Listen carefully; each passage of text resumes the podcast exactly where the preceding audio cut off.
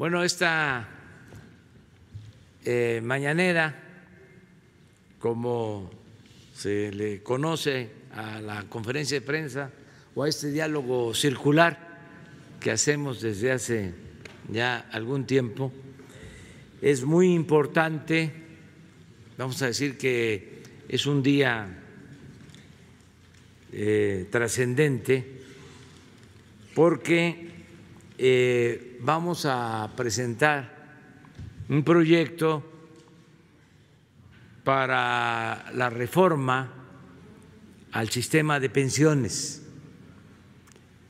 Ustedes eh, saben que se llevó a cabo hace algunos años una reforma y quedó eh, corta, para decirlo amablemente, si esa reforma no se corrige eh, al pensionarse los trabajadores recibirían menos de la mitad de su salario. Esto se iría agravando con el tiempo. Nosotros eh, no padeceríamos mucho por eh, esa mala reforma, pero hacia adelante eh, haría crisis y los que padecerían más eh, serían los trabajadores y los trabajadores en activo. Se les cancelaría la posibilidad de un retiro justo, digno.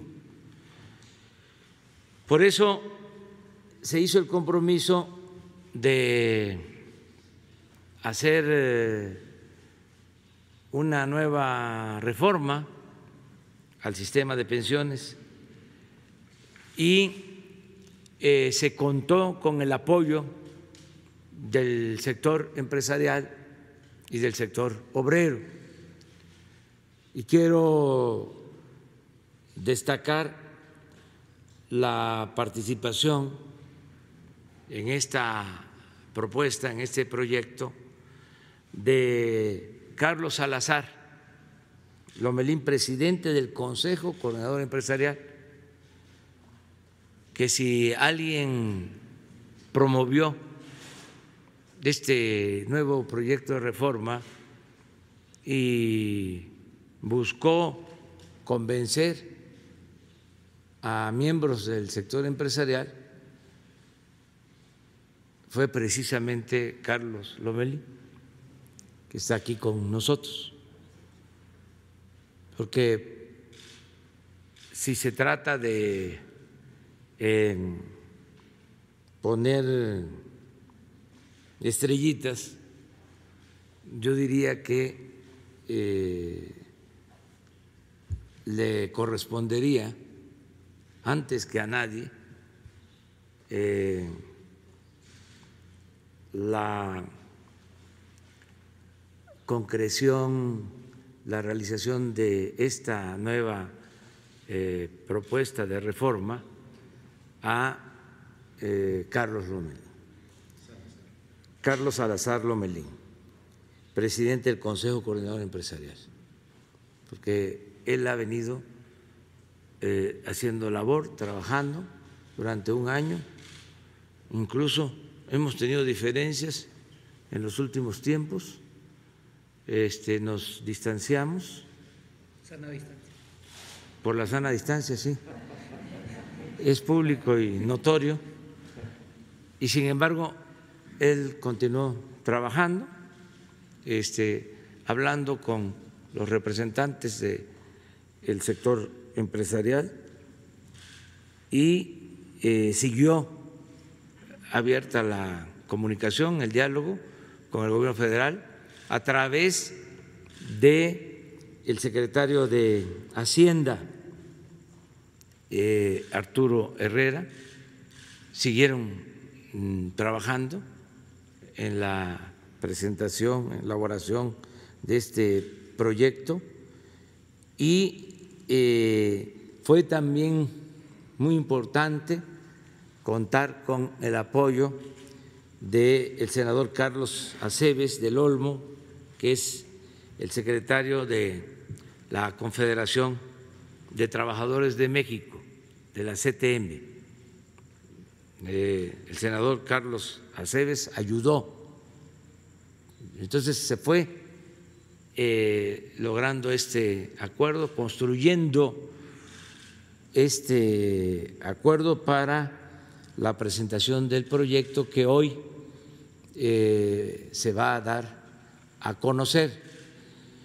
Es tan importante esta noticia que invitamos, eh, respetando la autonomía que tiene el Poder Legislativo, eh, invitamos tanto a Mario Delgado, presidente en la Cámara de Diputados, como a Ricardo Monreal, presidente en la Cámara de Senadores, porque eh, esta iniciativa tiene que ser aprobada por eh, el Poder Legislativo.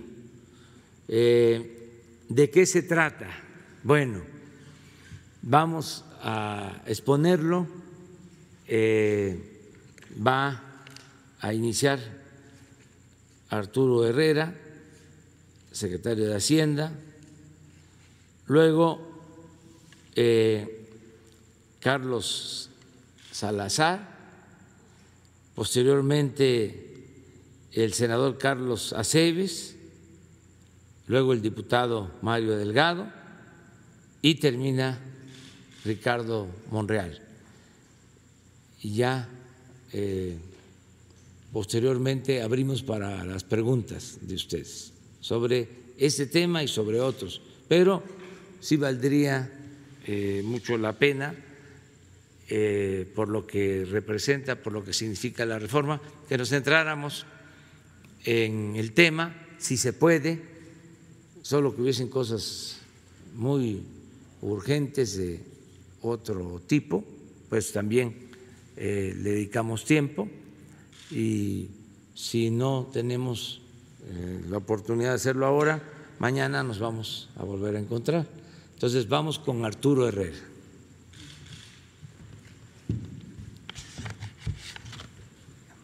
Muchas gracias, presidente.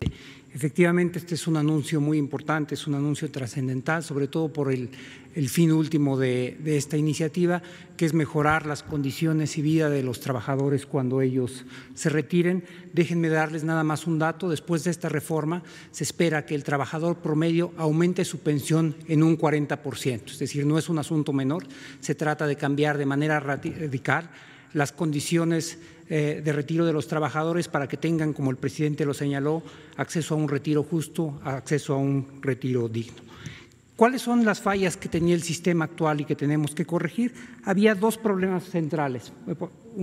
El primero es eh, eh, el ahorro y las aportaciones que se estaban dando no eran suficientes, lo cual hacía que sobre todo para ciertos niveles de ingresos la pensión resultara mínima. Por ejemplo, para un trabajador hasta con 40 salarios mínimos, al momento de que se retirara, hoy recibiría únicamente el equivalente al 30% de su salario, es decir, las condiciones de vida cambiarían drásticamente en el momento que está trabajando al momento que está retirando.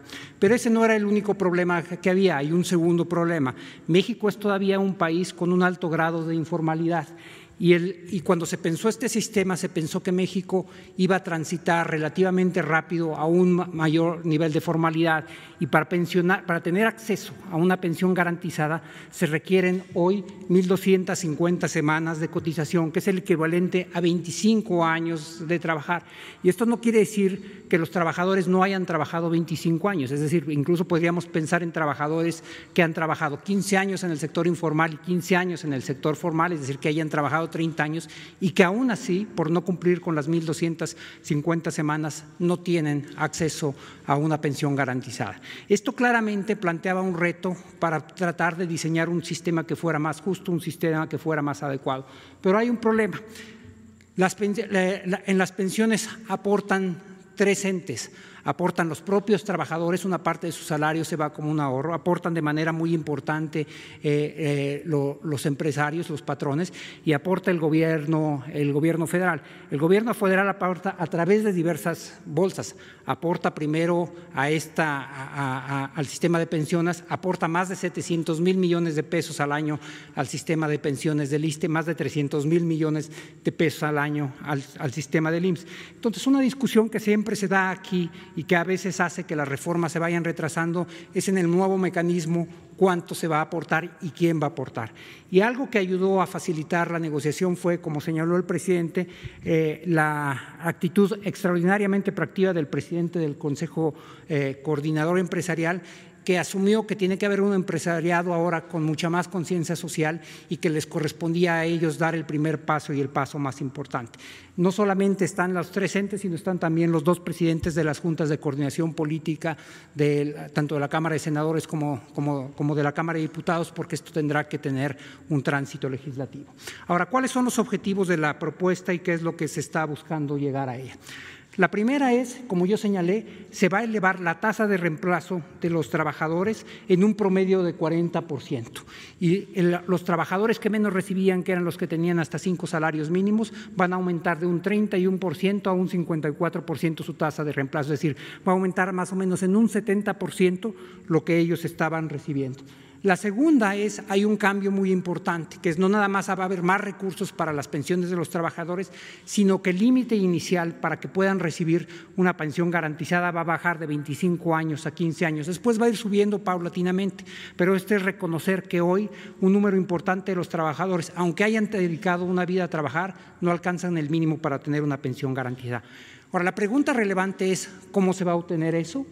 Y la forma en la que se va a obtener es un aumento en la, en, la aportación total de 6.5 al 15% y la cual se va a elevar fundamentalmente por un incremento paulatino de la aportación de los patrones de 5.15% hasta 13.87%. En un periodo de ocho de ocho años, los patrones van a incrementar en 2.7 veces lo que ellos aportan para el retiro de los trabajadores. La aportación que hace el Estado mexicano en este rubro no va a cambiar, va a tener un cambio de composición que explicaré en, un segundo, pero el compromiso del Estado no está retirando. Pasamos a la siguiente, por favor. Entonces, ¿cómo, están los ¿cómo está el sistema actual y cómo, está el, cómo será el sistema nuevo? Como pueden ver, hay tres partes que componen la aportación actual. La parte marrón es lo que ponen los trabajadores y esa en la, línea, en la barra de la derecha verán no va a cambiar. Es decir, está cambiando el monto total de recursos para que los ah, trabajadores tengan acceso a, a una pensión, pero no va a ser a costa de que tengan que ahorrar más los trabajadores y por lo tanto tengan que disminuir su ingreso disponible. El gobierno hoy hace una aportación que va en dos partes. La parte moradita es la parte de lo que se llama la cuota social y tenemos una pequeña contribución ahí del punto 225 directamente a las pensiones. La vamos a recomponer, el monto va a ser idéntico, pero va a ir fundamentalmente a los trabajadores que tienen hasta cuatro salarios mínimos. y hay dos ideas detrás de esto. La primera es que hay que proteger a los, salarios, a los trabajadores que ganan menos, pero la segunda es que hasta cinco salarios mínimos está el 80% de los trabajadores en México. Entonces va a ir dirigido a los que menos tienen y a los que conforman la mayoría. Pero como pueden ver, la parte que, incrementa mayormente es la parte de las aportaciones de, los patrones. Ahora, ¿en qué, se va a ¿en qué se va a traducir esto en concreto? Pasamos a la siguiente, por favor. Lo que van a ver aquí son dos tablas. La pasamos a la siguiente. Lo que van a ver son dos tablas. La tabla de arriba lo que tiene es actualmente para cada uno de los niveles de, unidades de medidas eh, de, actualización, lo que se llamaban antes salarios mínimos, ahora difieren ligeramente, cuánto recibe cada trabajador. Un trabajador que tiene hasta un salario mínimo recibe hoy, y sí trabajó 25 años, recibe el 68% de un salario mínimo, más el 34% de su, de su ingreso viene por la pensión de adultos mayores. La pensión de adultos mayores que se otorga a todos los adultos por arriba de 68 años y que es permanente al tener ahora eh, a ser asegurada como un derecho constitucional, tiene un impacto muy importante en el retiro de los trabajadores, fundamentalmente en los de uno y dos salarios mínimos. Representa el 34% y el 24% de sus salarios. Si ven, por ejemplo, concentrémonos en el, último, en el de cinco UMAS, ese solamente tenía una tasa de reemplazo del 31% y el de cuatro UMAS de 35%, es decir, estos trabajadores estaban recibiendo apenas un tercio de lo que estaban ganando al momento de retirarse. La nueva, con la nueva propuesta de reforma, esto va a incrementar. Como podrán ver, para uno y dos salarios mínimos van a tener incluso un poquito más, considerando la, eh, pensión de bienestar para los adultos mayores, de lo que estaban recibiendo ahora, y para todos los demás van a incrementar de manera sostenible. Con esto van a tener una pensión que se acerca muchísimo a los salarios que tenían al momento de retiro y que les permite retirarse en condiciones dignas eh, y justas. Si pasamos a la siguiente, esto va a cambiar no nada más para los que llegan a los 25 años de haber estado cotizando, sino va a cambiar también para los que tienen únicamente 15 años de haber estado cotizando. Y como pueden ver, si comparamos la línea café con la línea roja, van a tener niveles muy similares de pensión, a pesar de que en la línea café trabajaron únicamente, cotizaron únicamente 15 años y en la línea roja cotizaron 25, años. Esto es reconocer la realidad del país y lo podemos ver en la siguiente, en la, en la siguiente gráfica. Eh, ¿cómo, ¿Cómo van a quedar los resultados? Hoy la pensión se otorga a partir de los 60 años, se necesitan 25 años y el monto garantizado es el mismo independientemente de cuál es el salario de las personas. A partir de esta reforma pasarán dos cosas. No se, eh, no se afectan los derechos de los trabajadores, por eso la, la, edad mínima para recibir la pensión siguen siendo 60 años, pero se necesitan únicamente 15 años de cotización y el monto de la pensión será del monto ahorrado y de las semanas que hayan salido. Y hay mucha, una población mucho mayor que beneficiada. Y este, este gráfico lo, lo, resume de manera muy, muy importante. Al día de hoy, con el estatus vigente, solamente el 34% de los trabajadores alcanza a tener una pensión garantizada. Es decir, los trabajadores que alcanzan una pensión tienen una pensión bajita, que en algunos casos es el 30% de lo que estaban recibiendo, y solamente un tercio de los trabajadores la recibe. Con, la propuesta que estamos realizando, alrededor del 82% de la población va a tener acceso a una pensión garantizada. Este es un, paso más muy, muy importante, como dijo el presidente, muy, muy importante en la construcción de un sistema para una vida justa para los adultos mayores. Eh, y no es el único que hemos dado. Probablemente el más relevante fue la reforma al artículo cuarto constitucional, a partir del cual los adultos mayores tienen derecho a recibir una pensión para apoyar sus gastos básicos de manutención en la vejez y este, al ser derecho constitucional, está garantizado y el monto que se van a recibir no puede ser menor al del año anterior. Como vieron, para los trabajadores que están en los dos primeros niveles de salario representa cuando menos el 25% de todos sus ingresos. La segunda reforma es esta que estamos planteando hoy, pero además se compone con otras iniciativas que ya hemos venido presentando a lo largo de, los años, eh, a lo largo de este último año y medio. En, enero del 2019, en este mismo foro, anunciamos junto con, con la AFORE, la, organización de las AFORES y el presidente de la República, el compromiso de las AFORES para llevar a sus comisiones a los estándares internacionales. Cuando nosotros llegamos a esta administración, eh, la comisión era por arriba del 1%, que era relativamente alta para los estándares internacionales. Para el año 2019 logramos que bajara a, menos del 1%. Ahora para el 2020 fue un cambio radical, la caída fue eh, más que la acumulada en los últimos tres años, está en punto 92%, pero ahora el total de las AFORES cobran una comisión por abajo del 1%. La Comisión para Estándares Internacionales está en alrededor del punto 7 y lo que vamos a buscar también a través de esta reforma es la obligación y el compromiso de converger de manera inmediata a los estándares a los estándares internacionales. Y finalmente había otra reforma que nosotros habíamos planteado, eh, que enviamos al Congreso hace ya algunos meses. Eh, fue aprobada una versión de ellas en la Cámara de Diputados, fue a la Cámara de Senadores, hicieron alguna modificación y está ya para su revisión final en la Cámara, en la Cámara de Diputados. Y es la que va a permitir cambiar el régimen de inversión de las AFORES. Y lo que esto quiere decir es que los ahorros que están para el retiro de los trabajadores puedan invertirse en activos que les den un rendimiento mayor. Tanto el punto 3 como el punto 4 lo que están buscando es que los rendimientos de los afores aumenten, pero vayan a dar a los trabajadores que no se queden necesariamente en las administradoras. Y esto suma a, a los acuerdos iniciales donde se está buscando mejorar el nivel de vida de los mexicanos en su etapa de adultos mayores. Gracias, presidente.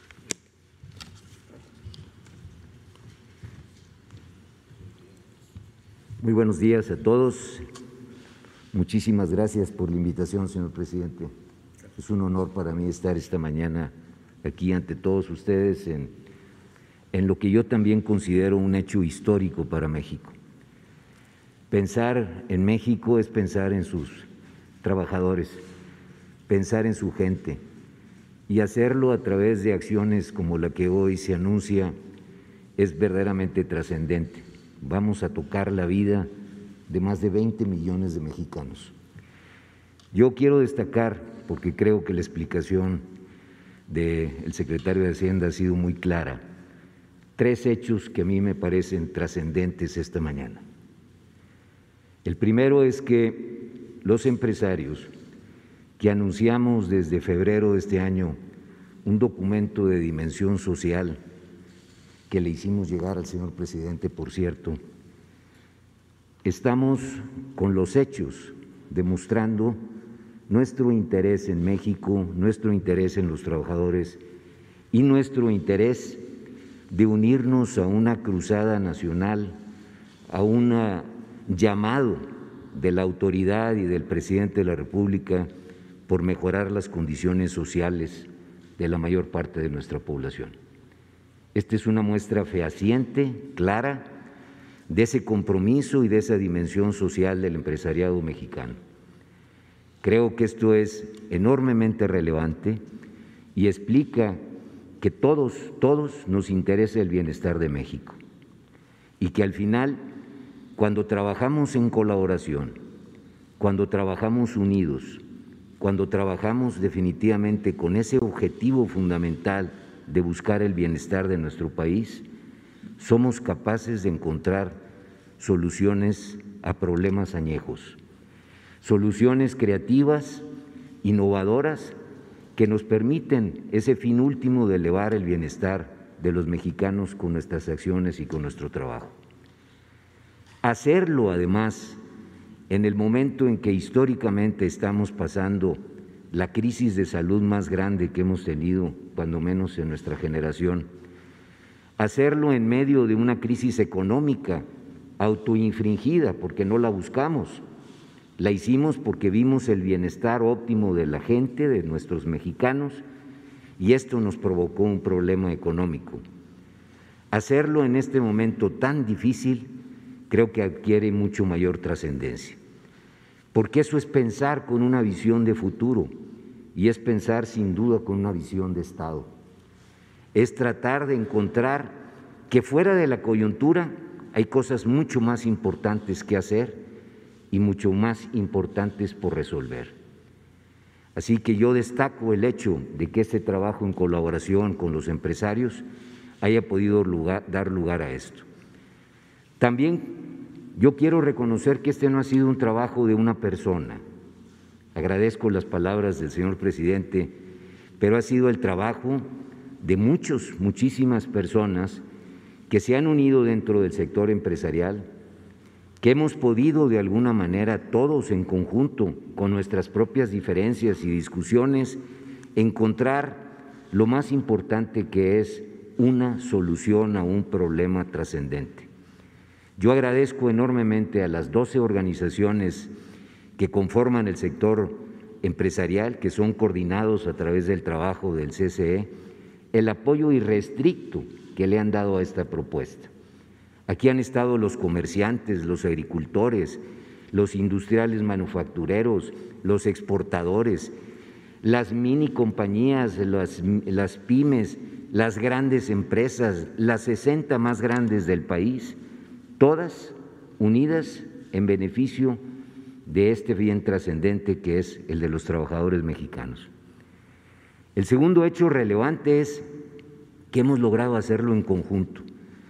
Yo no tengo más que agradecimiento al senador Carlos Aceves, a mi tocayo, a mi estimado tocayo, el que podamos haber trabajado juntos desde hace casi un año, con sus equipos, con los nuestros, encontrando evidentemente que teníamos diferencias, pero siempre encontrando una solución a la diferencia y siempre de una manera creativa, una manera abierta, transparente, encontrar cómo poder transitar en una situación que es enormemente compleja. La mayor parte de los países tardan años discutiendo este tipo de, situaciones.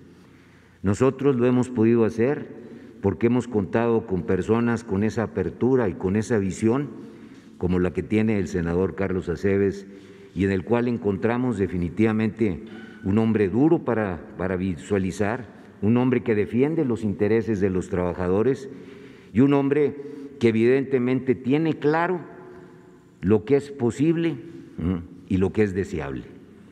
A lo mejor el senador deseaba más cosas, pero encontramos lo que definitivamente puede ser posible para poder transitar entre todos. Un tercer hecho relevante es lo que hoy estamos haciendo esta mañana. Todos juntos, nuestro gobierno, nuestras autoridades, encabezadas en estos estudios que hicimos también durante meses por el secretario de Hacienda y su equipo, destaco el trabajo de ese equipo, igual que el que, el que me acompañó, nos acompañó en el Consejo Coordinador, para tratar de encontrar esa, ese equilibrio difícil entre lo deseable y lo posible. Algunos queríamos más, pero no, no se puede en las condiciones en las que estamos y encontramos definitivamente algo que, como anuncia eh, nuestro secretario, nos permite modificar las dos grandes faltantes que tenía nuestro sistema de pensiones y que era total y absolutamente injusto para el futuro de los trabajadores mexicanos. El primero, aumentar la cantidad de ahorros, como ustedes lo van a ver, significativamente.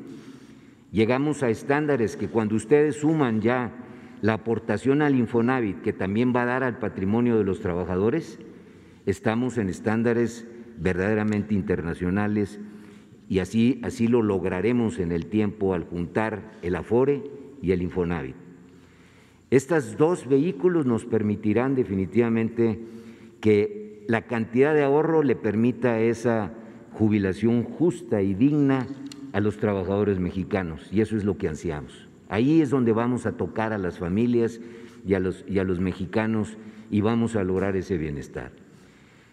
Lo segundo, sin duda, eran los criterios de elegibilidad, que también, como lo explicó el señor, secretario, los estamos modificando en esta propuesta para tratar de hacer accesible realmente y reconociendo eh, la situación del mercado laboral en México, en donde cruza constantemente de la formalidad a la informalidad un trabajador durante los años de vida y de trabajo.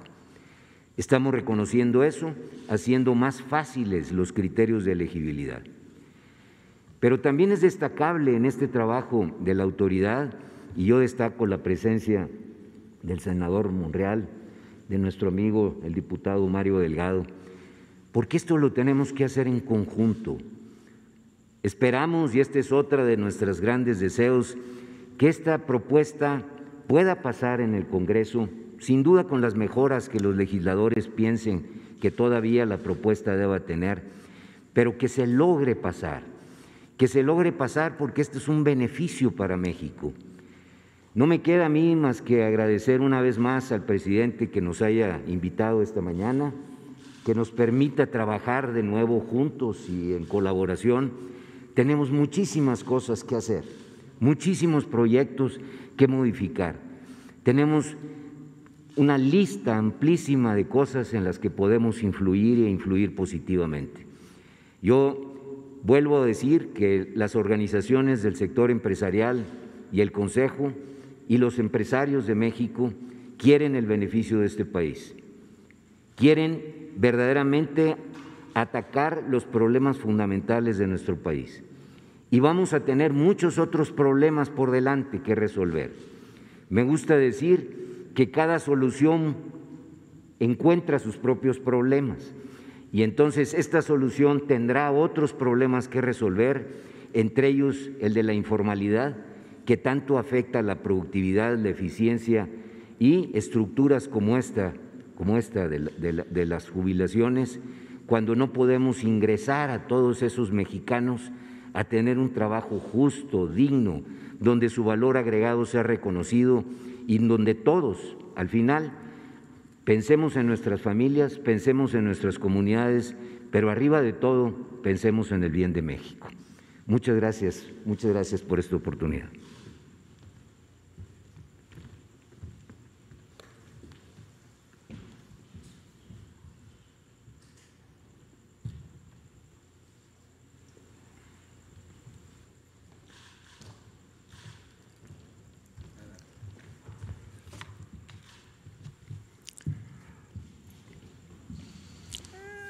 El sector de los trabajadores en este acto reconoce el interés del señor presidente por estar como testigo de honor para dar a conocer este importante acuerdo que después de mucha lucha finalmente estamos aterrizando.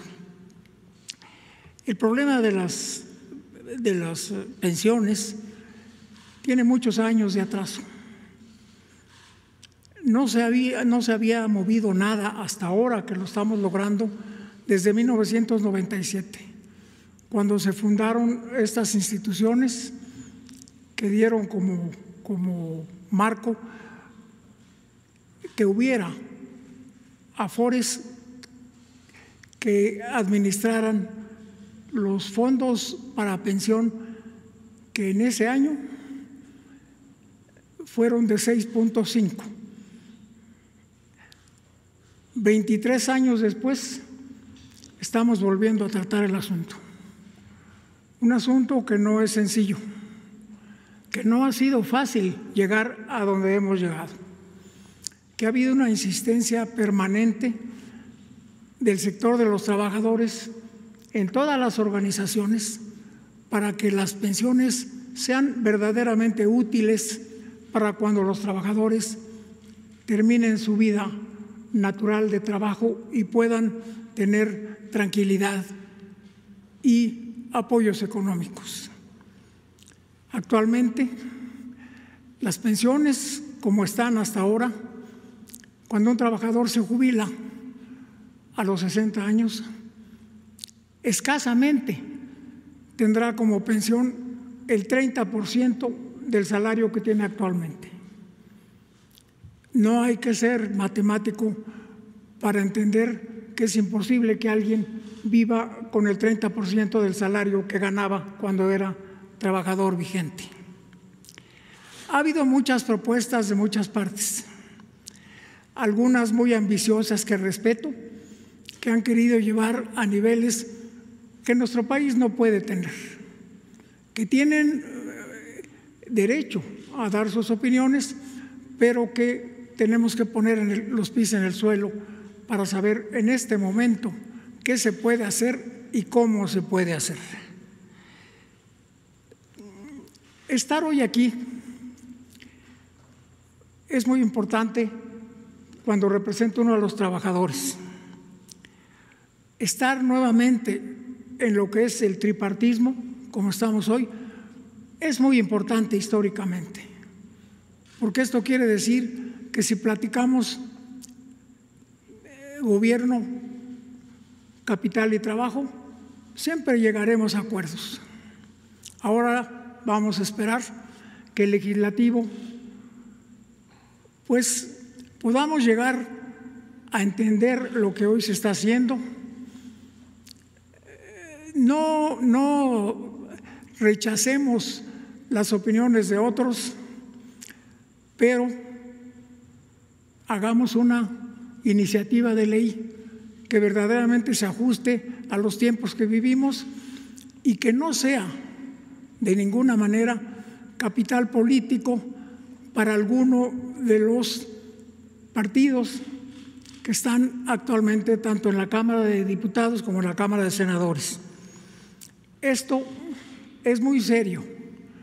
La gente tal vez cuando vea los porcentajes sienta que no es lo suficiente y tiene razón, no es lo suficiente, pero es lo que en este momento se puede hacer, porque aparte de todo, pues tenemos además la pandemia y no es un momento muy apropiado cuando se está teniendo tantos gastos combatiendo a ese flagelo que hiciéramos cosas que nadie podía sostener, ni los empresarios ni el gobierno. Y nosotros como trabajadores, como dirigentes de trabajadores, tenemos que estar conscientes de eso. Pedir mucho no es problema. Lo difícil es que en estos momentos tengamos los argumentos sólidos para poder lograr más. Hoy, después de años de estar luchando para poder llegar a este momento, no como lo pensábamos, pero finalmente estamos llegando a un arreglo. No se termina la lucha de los trabajadores por mejorar las pensiones. Siempre estará en la mesa de la discusión el interés de los propios trabajadores y de quienes los representamos porque tengan una mejor pensión. Esto es un proyecto, es una propuesta que hemos estado de acuerdo el representante de los empresarios, el licenciado Carlos Salazar, y su servidor, porque es lo que se puede hacer ahorita, pero no quitamos el dedo del renglón de que seguiremos buscando mejores condiciones en las pensiones. Hay muchos temas que se podían poner aquí en la mesa, pero no es momento. Vamos uno por uno, paso por paso, y seguramente que llegaremos a mejor puerto del que en este momento tenemos. Siempre cuando uno comparece en un lugar como este, en el que me ha tocado varias veces estar, siente uno el orgullo de representar a los trabajadores. Y yo desde aquí les digo que a lo mejor pensaban en otros números, sería lo ideal, pero hoy tendremos para las pensiones lo que podemos hacer juntos. Pero reitero que no se acaba la lucha, que no vamos a esperar otros 23 años para que vuelva a haber modificaciones a las pensiones. Los trabajadores han buscado distintas opciones. He tenido eh, la, oportunidad de leer algunas de ellas. Sería asombroso que eso se pudiera lograr, pero es imposible. Cuando se habla de que se aumente 50 puntos, pues es imposible. Lo que está hoy, lo que va a aparecer mañana en los medios seguramente, es lo que se puede hacer. Y yo desde aquí le digo a las trabajadoras y trabajadores de México que pusimos alma, vida y corazón en esta discusión. No es fácil la relación entre empresarios y trabajadores, pero tampoco es imposible. Y hoy lo estamos demostrando. Podemos hacer cosas y con el aval del Gobierno de la República, pues a ver quién nos para. Muchas gracias. Gracias, presidente.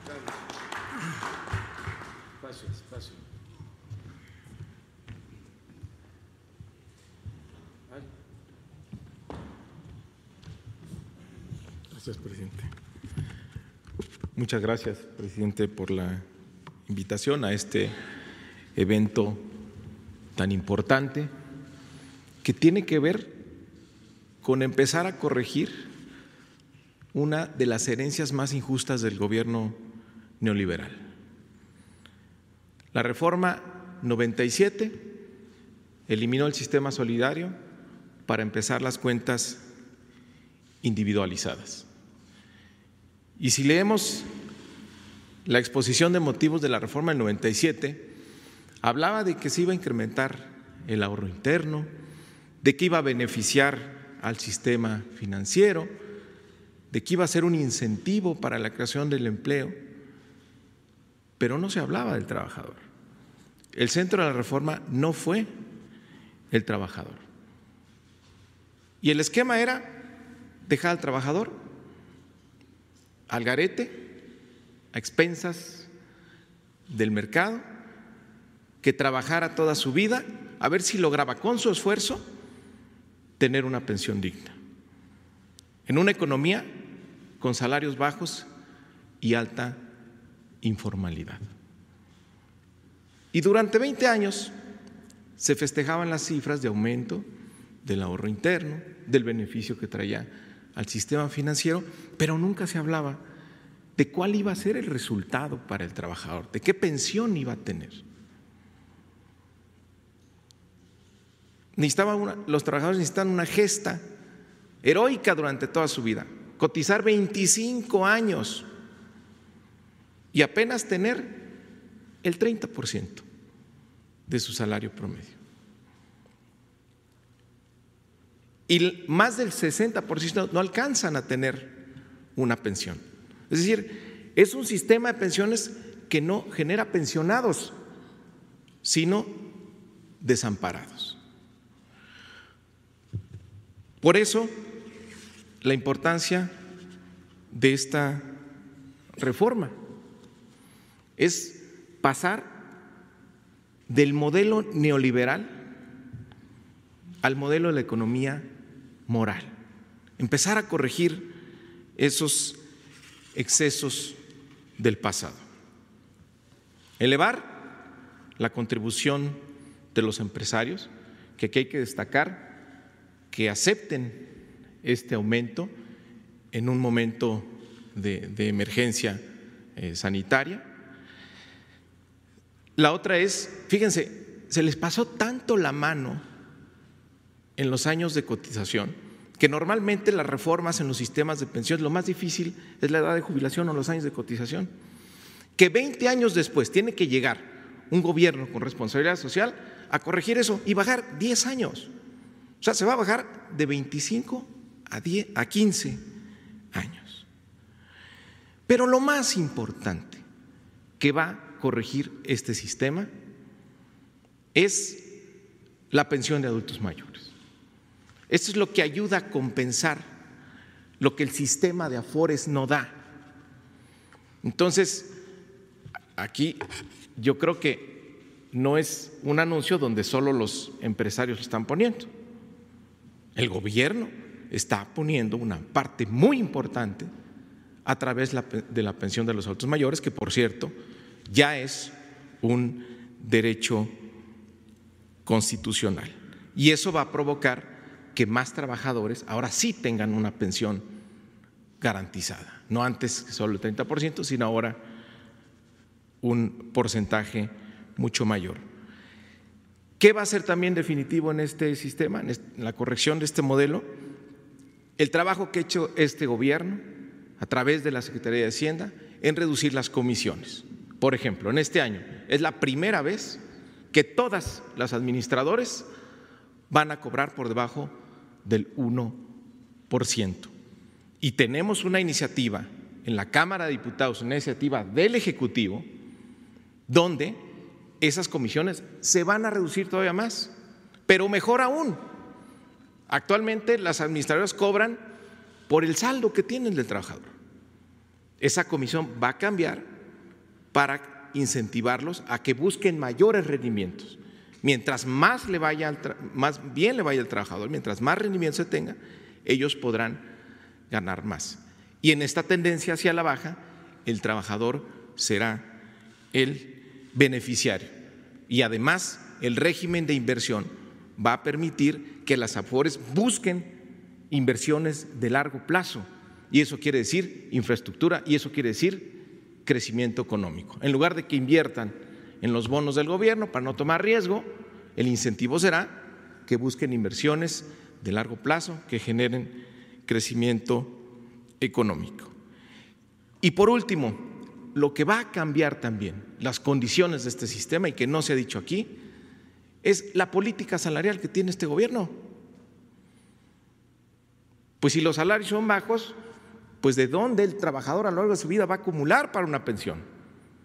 Pero esta recuperación del salario que se ha tenido con los incrementos al salario mínimo, de casi 30% en apenas dos años de gobierno, es lo que va a permitir que en el largo plazo entonces sí se alcance una pensión digna. En la economía moral, lo que importa aquí es el bienestar del trabajador para que tenga una pensión digna.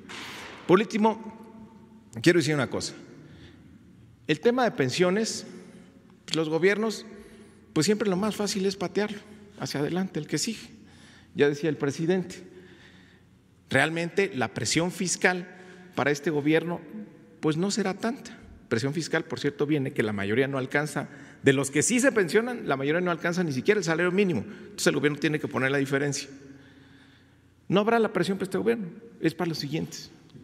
Pero este es un gobierno responsable, porque la transformación de eso se trata, no de posponer los problemas, sino resolverlos. Entonces, felicitar la gestión del gobierno de la República, de los empresarios, de los trabajadores y recibimos con mucho gusto esta iniciativa, presidente, que por supuesto será nuestra prioridad en el mes de septiembre. Muchas gracias.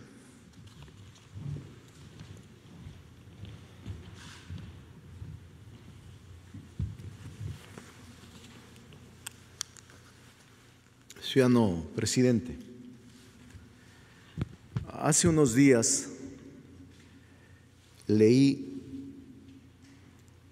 cómo 83 millonarios del mundo, de nueve países que se autodenominan millonarios para la humanidad,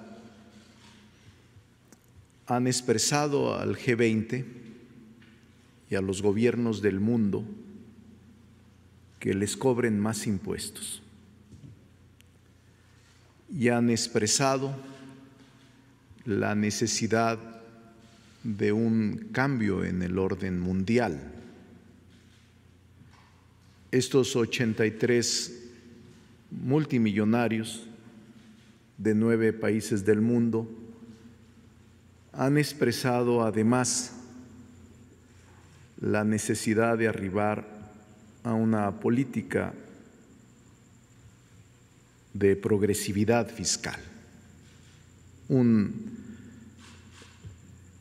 una discusión impostergable. Y terminan diciendo, este grupo de millonarios, 83 en el mundo, no se trata de un acto de caridad sino de rebalancear al mundo frente a la devastación económica que el coronavirus, que esta pandemia ha provocado en el mundo. Eso se llama responsabilidad social. Por eso celebro hoy que el grupo empresarial que coordina Carlos Salazar junto con las doce cámaras y todos los participantes y gremios integrantes de ella hayan logrado este acuerdo que tendrá que traducirse en ley. No basta la voluntad política expresada hoy, sino que tiene que el Congreso discutirlo plural y abiertamente. Hace 23 años se instaló, se aprobó, se modificó la constitución y se aprobó la ley del sistema del ahorro para el retiro. Yo lo recuerdo muy bien Una gran expectativa se generó con esta ley. Un gran júbilo popular. Todos los sectores obreros, empresarios, políticos, todos celebraron el arribo del nuevo sistema de los fondos, de los ahorros para el retiro falló. Debemos ser muy claros y contundentes. Las expectativas generadas hace 23 años fallaron, no se cumplieron. Ahora el trabajador cuya primera generación empieza a jubilarse o a retirarse, recibe una pensión precaria, insuficiente, raquítica, de entre el 22 y el 30% de su salario último antes de retirarse, lo que hace imposible que viva una vida digna. El gobierno de la República, encabezada por el ciudadano Andrés Manuel López Obrador pudo haber postergado y decir, puedo aguantar tres años y que truene en el próximo gobierno. No lo hizo así.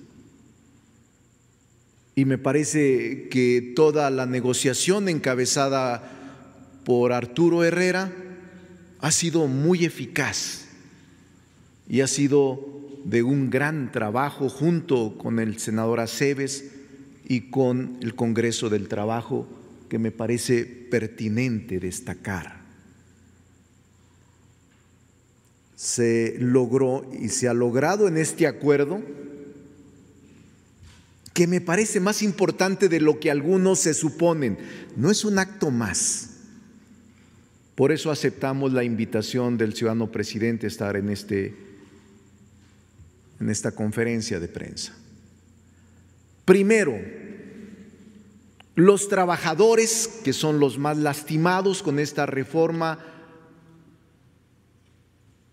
no aportarán nada, no harán un esfuerzo adicional, no se les puede pedir un esfuerzo adicional.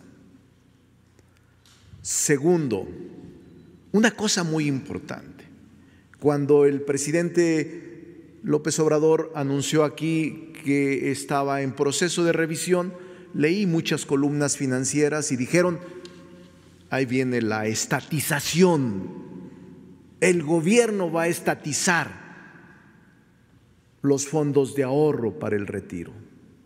No, con este evento y con este acuerdo que se traducirá en ley, se esfuma se esfuma el fenómeno y el fantasma con el que asustan de la nacionalización o estatización de los fondos de ahorro de los trabajadores.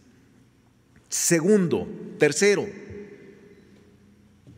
aumentan los recursos, son nuevos los recursos que fortalecen al fondo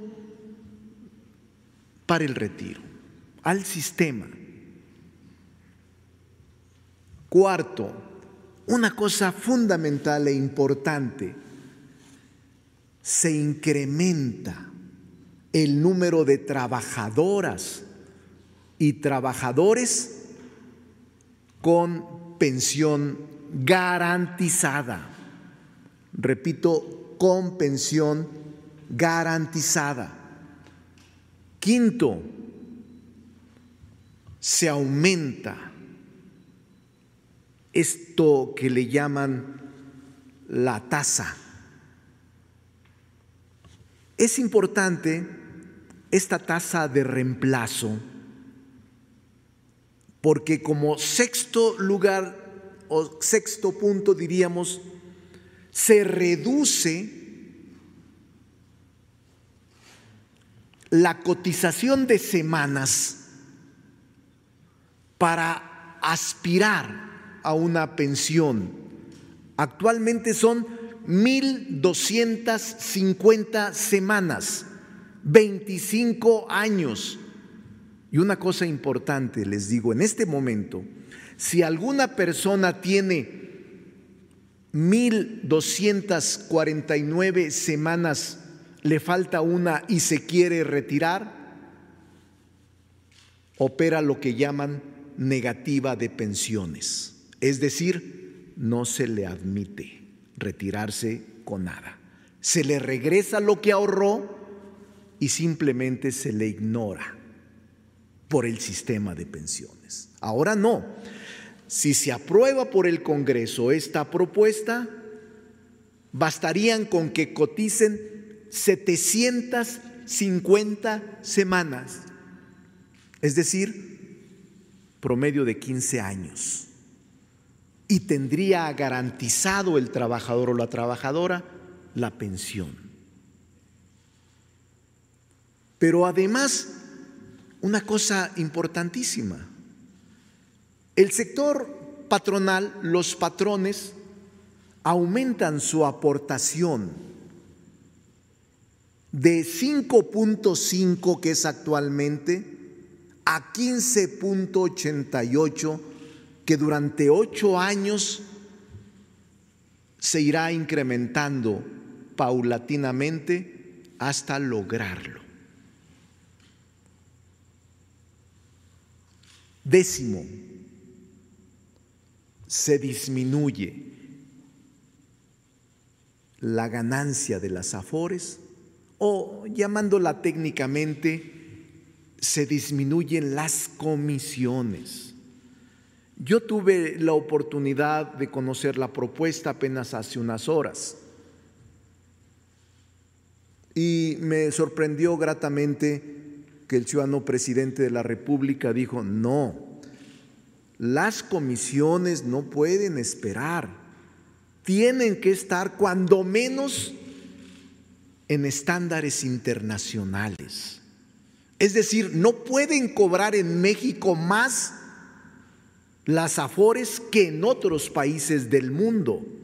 Y cuando aquí arrancaron con 2.7 hace veintitantos años del punto porcentual de comisiones, que era una cantidad impresionante, debemos reconocer que las afores han venido disminuyendo en sus comisiones hasta llegar, tienen distinta gradualidad, pero hay un promedio de 0.9, menos del 1%, y según escuché del ciudadano presidente, no es infidencia, dijo él que se genere un estándar internacional al punto 7.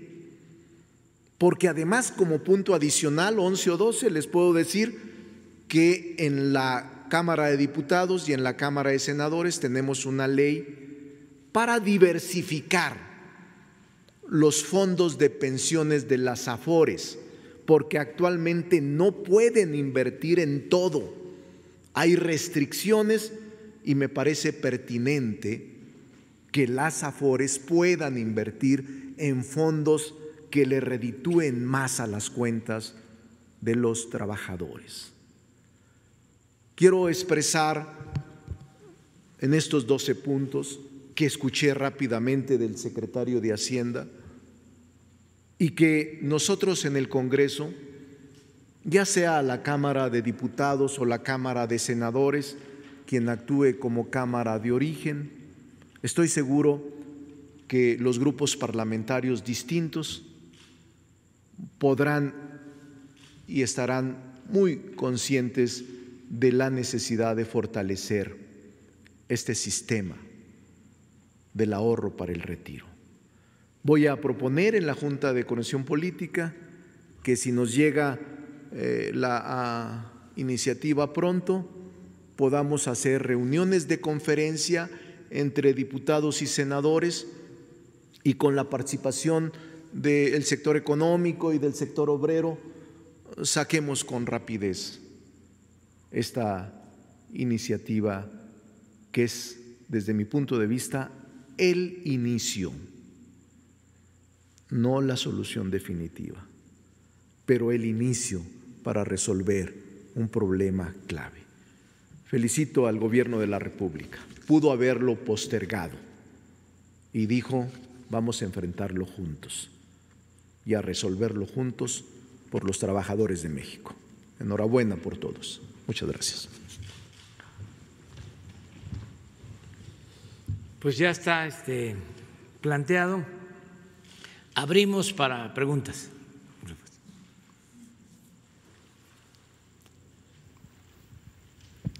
Sí, eh, buenos días, eh, señor y a todos los eh, ilustres invitados. Eh, Demián de eh, Pasión por los Negocios, Política y Rock and Roll Radio, Lobos FM de Sonora. Voy a preguntar sobre el tema. Nada más, señor presidente, ya en alguna ocasión lo hizo y, le quiero pedir esto de favor. Ve- Vengo de Sonora precisamente para tratar algunos temas de mi estado, este, eh, con la antelación de la gira que va a hacer. Por cierto, que va a ser muy bienvenido a nuestro estado. Evidentemente, mañana habría oportunidad, si me da chancita, ¿no? Este, porque voy a preguntar sobre el tema de la reforma que me parece muy trascendente. Y de entrada, pues quiero felicitarlos a todos, este, precisamente porque se trata de una reforma al sistema de pensiones eh, que evidentemente embona mucho con la lógica del estado de bienestar y con la lógica de la economía moral que usted ha estado planteando. Ahora, eh, son tres preguntas muy rápidas. Eh, la primera es, pues, ¿dónde está el truco, no? Este, precisamente porque todo lo que ustedes están planteando, pues, eh, suena muy favorable, este, la reducción este, de 25 a 15 años en términos de lo que es la cotización, la posibilidad de que los trabajadores accedan a más eh, dinero en términos de lo que es la pensión eh, y, por supuesto, esta lógica de que no les va a costar más. Eh, me parece así como pues eh, muy sorprendente y precisamente por eso embona en esta lógica de felicitarlos por el, sentido que tiene la iniciativa. Ahora, eh, la otra pregunta muy específica y que creo que ya se ha planteado esta, esta idea, sin embargo, quiero aprovechar que está el senador Aceves del Olmo, porque es precisamente su organización sindical la que ha traído esta idea, es precisamente en esto de que dentro de lo posible no se contempló la posibilidad de establecer, eh, como lo ha dicho la CTM, eh, la idea de establecer eh, un esquema que en este momento tan delicado que pasa nuestra economía, donde se han perdido pues poco más de un millón de empleos formales, eh, se contemple la posibilidad de un apoyo salarial de emergencia para los trabajadores que han perdido su empleo dentro de esta reforma. Eh, eh, se ha dicho que el monto sería de 3.746 pesos mensuales por un periodo de 90 días, es decir, por tres meses. Si no es posible, precisamente dentro de esta lógica, integrar una propuesta en este sentido. Y por último, eh, a partir de cuándo los trabajadores podrían acceder, porque pues hablamos de una reforma de gran calado que muy potencialmente pues tenga eh, una, una cuestión de, de- de- de lo que es eh, la ley que está vigente actualmente y que muy probablemente a quienes están por jubilarse pues no les permita acceder a estos beneficios de inmediato, sino que haya pues un tiempo de espera en el cual los trabajadores puedan acceder a los beneficios. Muchas gracias. Bueno, este, eh, todos aportamos de acuerdo a las eh, posibilidades. Yo quiero eh, destacar que en lo que corresponde al gobierno hay una aportación que se hace porque se tiene que garantizar presupuesto para las pensiones a los adultos mayores. Esto es un complemento de a la pensión mm, específica a trabajadores. Y no es un programa que pueda mantenerse eh, durante un gobierno y quitarse. Ya esta pensión se elevó a rango constitucional. Esté quien esté, se tiene que garantizar esa pensión, ese complemento a la pensión a los trabajadores. Y se consiguió cuando se hizo la reforma al artículo cuarto constitucional de que en un transitorio de la Constitución se estableciera, así está escrito, de que nunca puede ser menor esa pensión al año anterior. Quiere decir, siempre va a ser más. Esto es un componente importante, porque es eh, como un seguro adicional. Si eh, le va bien al país, a la economía nacional, y tiene más ingresos el gobierno, si administra bien, si evita la corrupción, si hay honestidad, pues va a poder liberar más fondos al bienestar y eh, puede incrementar más esa pensión año con año. Puede año con año eh, enviar eh, al Congreso, en este caso a la Cámara de Diputados, la aprobación, la, la iniciativa para una aprobación mayor al monto de la pensión universal. Eso eh, es algo importante. Lo otro que considero también muy importante es lo de las comisiones. El que eh, vamos a estandarizar, porque se hablaba mucho de la economía global pero eh, era distinto el trato entre los países. Eh, en este caso, no es posible que el sector financiero eh, cobre más por la administración de las pensiones en México que en otros países. El que ahora se tenga eh, un porcentaje eh, eh, estandarizado de acuerdo a lo que se cobra de comisiones en el mundo es un avance importante. también como lo mencionó aquí Ricardo, quienes pensaban que íbamos a estatizar lo de las pensiones, pues no fue ese el propósito, era buscar un mecanismo justo, este, con las mismas eh, administradoras, con las AFORES, pidiendo que todos participáramos y ayudáramos. Y desde luego eh, la contribución más importante es la que están haciendo los empresarios porque ellos incrementan eh, lo que tienen que aportar para el retiro de los trabajadores en un porcentaje eh, considerable. Eh, realmente es algo significativo.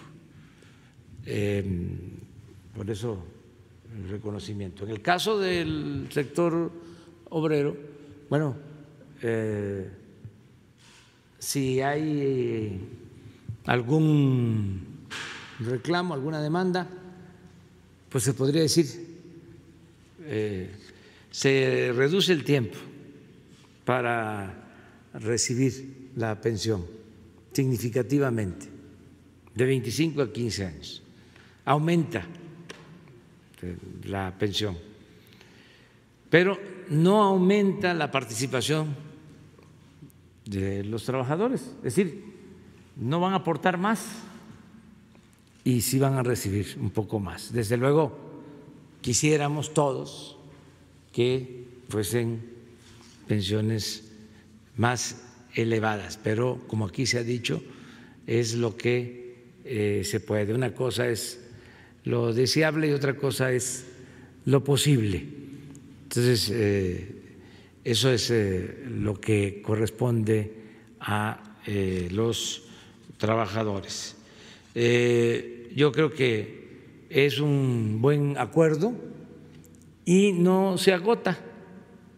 Se va a estar revisando, ponía el ejemplo de que año con año Cuando enviemos el presupuesto al Congreso, ahí se tiene que este, establecer qué aumento para la pensión universal se tiene que dar.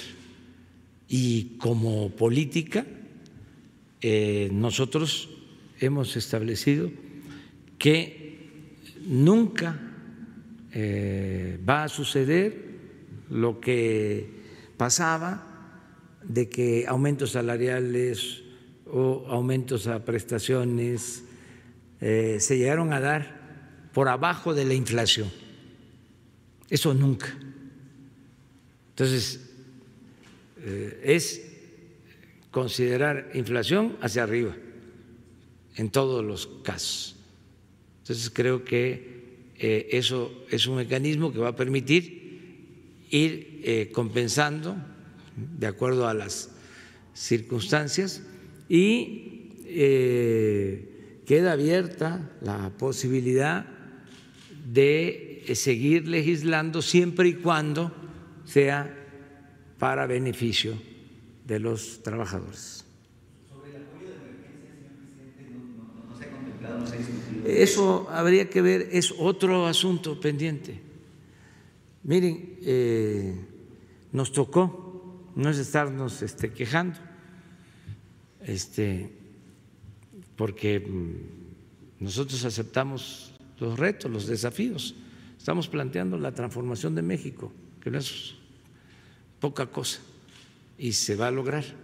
Imagínense el desafío que representa desterrar la corrupción del país. Pues, este, ah, enfrentar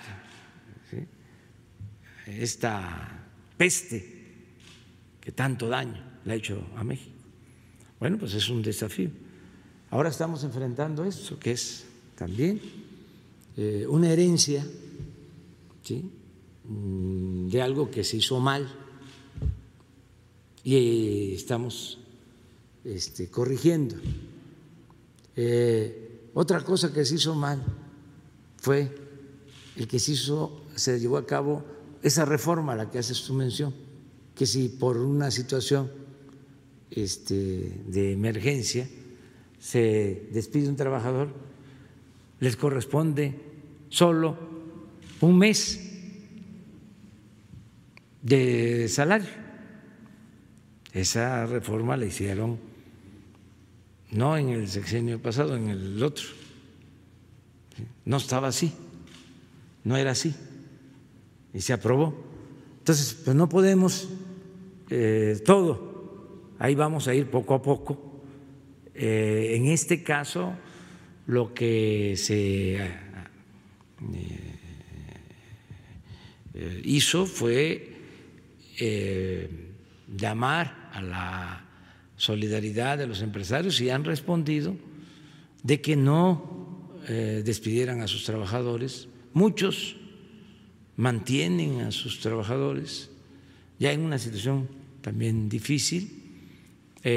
muchos no han cerrado sus eh, establecimientos comerciales, sus pequeñas empresas, por sus trabajadores. El caso, por ejemplo, de restaurantes, eh, en donde eh, ahí están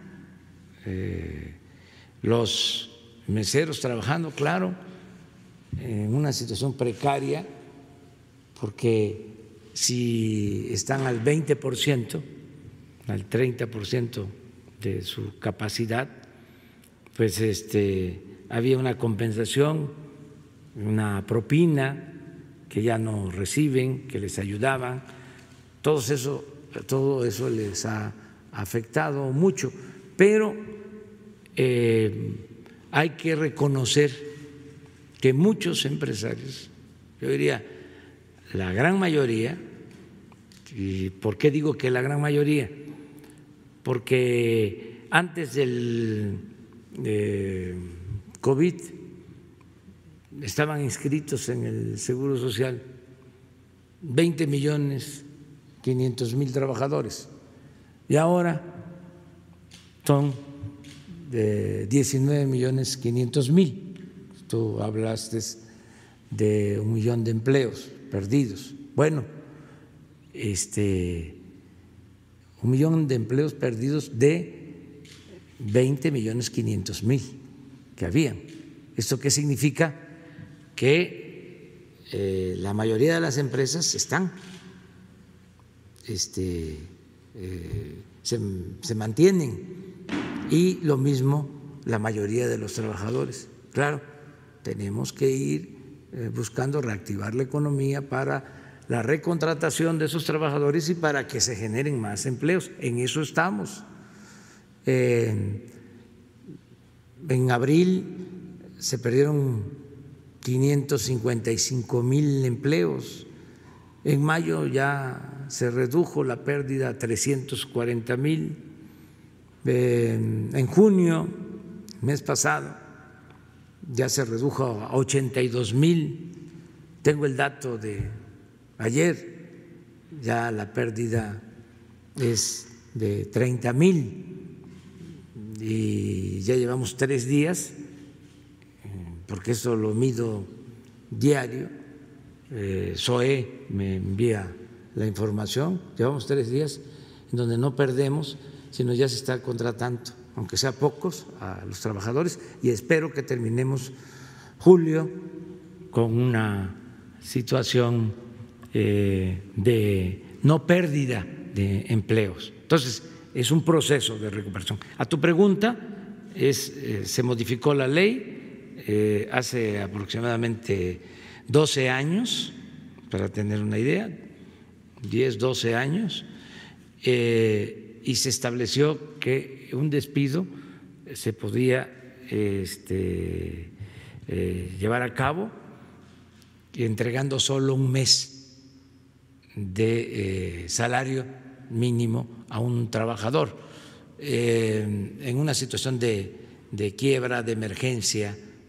Ahora este, toca reformar eso, pero bueno, vamos poco a poco y estamos mm, optando por hacer un llamado a la conciencia de los empresarios y está dando resultado. Y una prueba es esto, que los empresarios están aportando más para que eh, se les eh, entregue, les corresponda por derecho una mejor pensión a los trabajadores.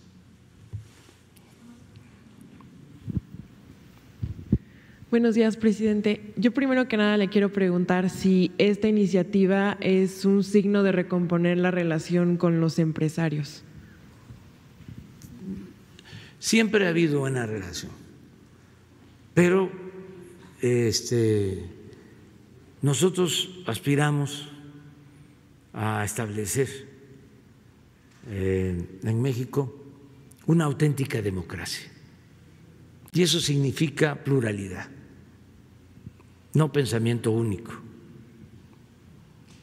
Tenemos diferencia hasta con los legisladores este, que surgen de nuestro movimiento. Ahora les voy a hacer un reclamo fraterno, este, respetuoso. Fíjense que se convoca a un periodo extraordinario en la Cámara de Diputados y el único tema a tratar es la elección de los consejeros del INE.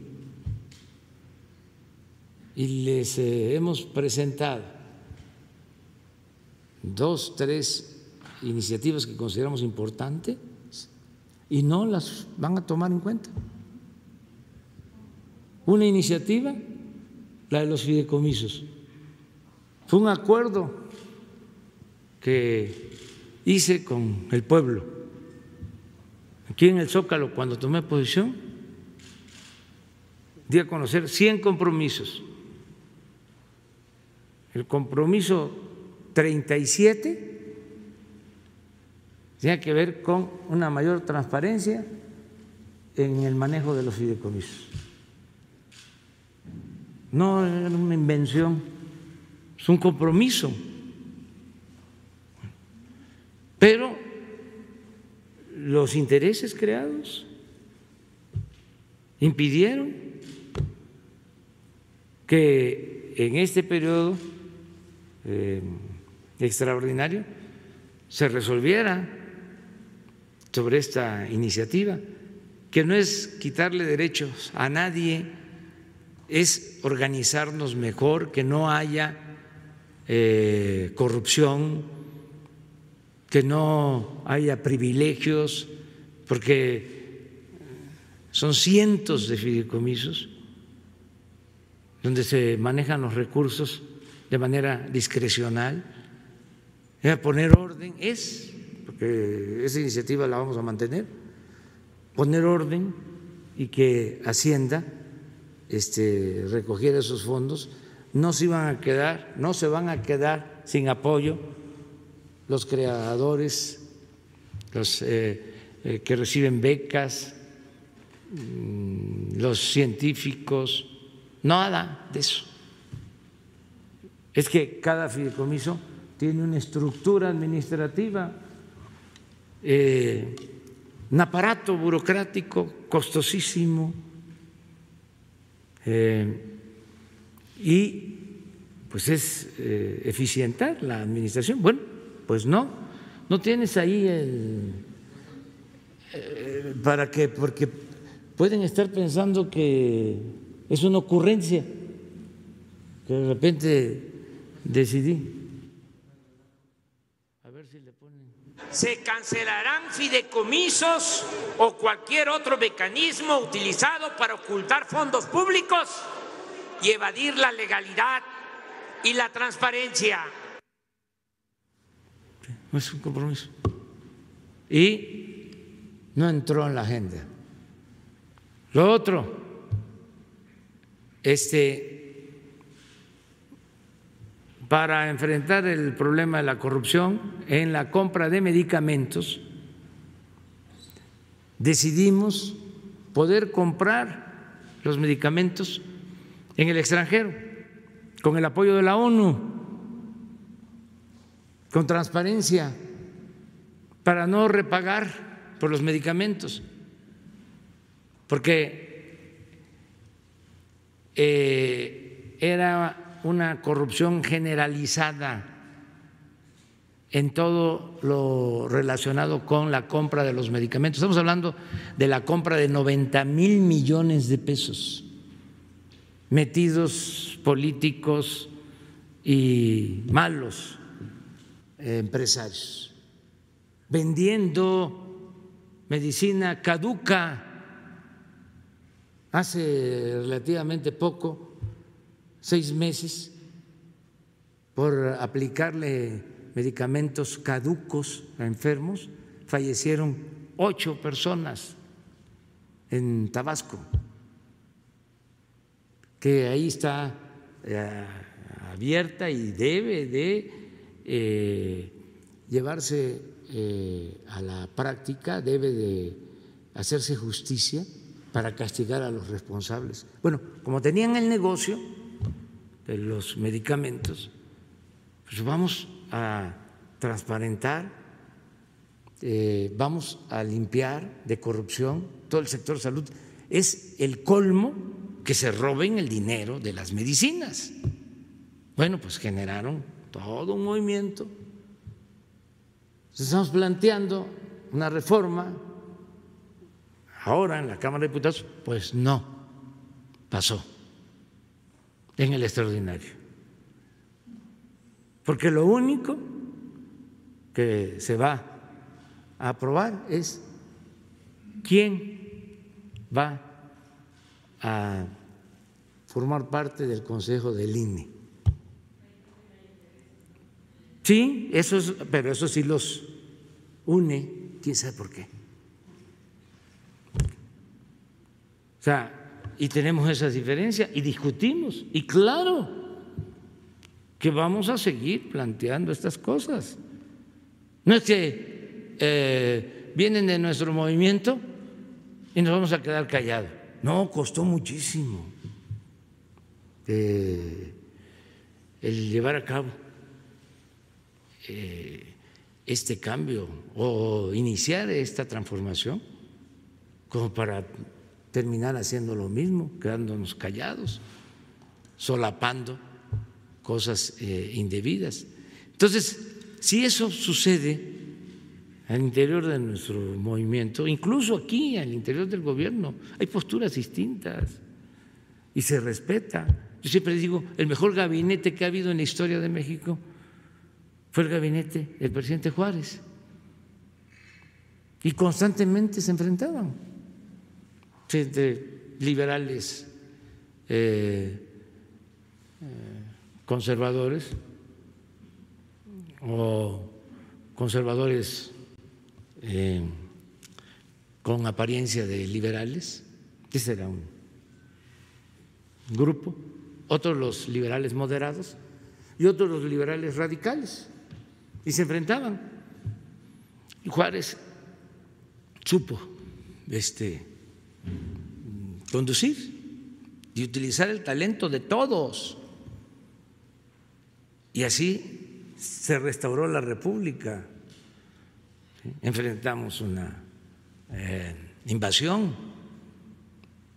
salió adelante el país y hubo esa libertad de confrontación de ideas, de criterios distintos, y se salió adelante. Se puede, aquí en el gobierno hay. Ahora tenemos en puerta eh, un asunto que vamos a resolver sobre la administración de las aduanas y de los puertos. Es claro que el secretario de Comunicaciones, que es un hombre con criterio, no está de acuerdo en que la Secretaría de Marina se haga cargo de las aduanas y de los recintos eh, portuarios. yo soy de la idea de que tenemos que confiar a la Secretaría de Marina el cuidado de los puertos, la protección en los puertos, las aduanas, porque hay contrabando, hay corrupción, hay introducción de droga y eh, se requiere que eh, se tenga autoridad, el control de los puertos, que la Secretaría de Marina regrese a los litorales a cuidar los puertos, pero hay esta discrepancia, ¿no? Entonces se va eh, a resolver de una o de otra forma. Entonces, no es eh, de ninguna manera extraño que tengamos diferencia con el sector empresarial, pero lo importante es que podamos eh, conciliar, dialogar y a pesar de las diferencias, eh, que podamos salir adelante pensando en el interés general, en el interés de todo el pueblo de México. Entonces eso es lo que estamos haciendo. Eh, quería preguntarle si, igual que el secretario de Hacienda, ¿considera usted que el cubrebocas va a ser un elemento clave para la reactivación económica? No, pues creo que está muy este, desproporcionado, ¿no? O sea, ojalá y fuese eso. Digo, hablando de diferencias internas. Sí, no, pues si fuese este, eh, el cubrebocas una opción para eh, la reactivación de la economía, pues me lo pongo de inmediato, pues. O sea, pero no es así. Este, yo sigo las recomendaciones de los médicos, de los científicos. ¿eh? No creo que haya dicho eso, Arturo. A ver. Lo, lo que lo utilicé fue como una analogía para decir que en la reactivación económica vamos a tener que tener medidas de cuidado y la economía va a tener que estar trabajando en circunstancias distintas. Eh, era en un contexto de Canacintra, Canacintra va a tener que estar marcando distancias en las cadenas de, de, en las cadenas de producción, utilización de caretas o de cubrebocas, etcétera.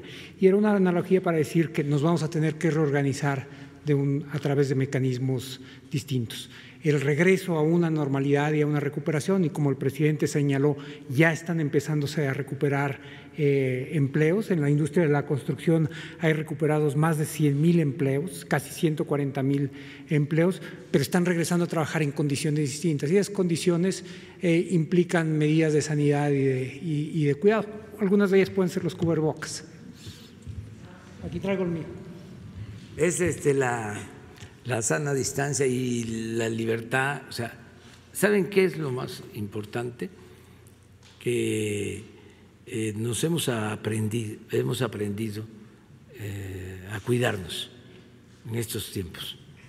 Entonces, que nos cuidemos, eh, que cada uno de nosotros nos cuidemos, que no sea por obligación, sino que tomemos conciencia de que depende mucho el no enfermarnos, en este caso de no contagiarnos, de nuestra actitud. O sea, de que guardemos la sana distancia, eh, la higiene personal, todo lo que nos recomiendan. Pero eh, nosotros mismos podemos eh, actuar de esa forma. No tiene que ser este, por decreto por orden, sino somos mayores de edad, somos ciudadanos responsables y eh, todos eh, debemos de cuidarnos. Lo hemos venido haciendo los mexicanos. Yo ayer lo comentaba. Nosotros tenemos problemas graves por enfermedades crónicas. Si no hubiésemos contado con el apoyo de la gente de voluntariamente recluirse, eh, si la gente no hubiese actuado con tanta responsabilidad como lo ha hecho, que ha sido ejemplar, eh, hubiésemos padecido más todavía por la pandemia. Eh, y no es el cubreboca solamente, un periódico que por respeto ya no voy a mencionarlo, este, que eh,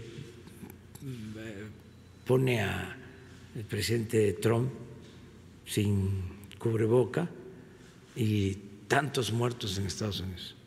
El presidente Bolsonaro de Brasil sin cubrebocas, tantos muertos en Brasil. Y al presidente de México sin cubrebocas, tantos muertos. como si eso este, eh, tuviese una relación. primero, ah, pone a otros que se ponen cubreboca, a otros mandatarios, jefes de estados, presidentes, con menos este, fallecidos en sus países. Para empezar, no toman en cuenta eh, la población de cada país.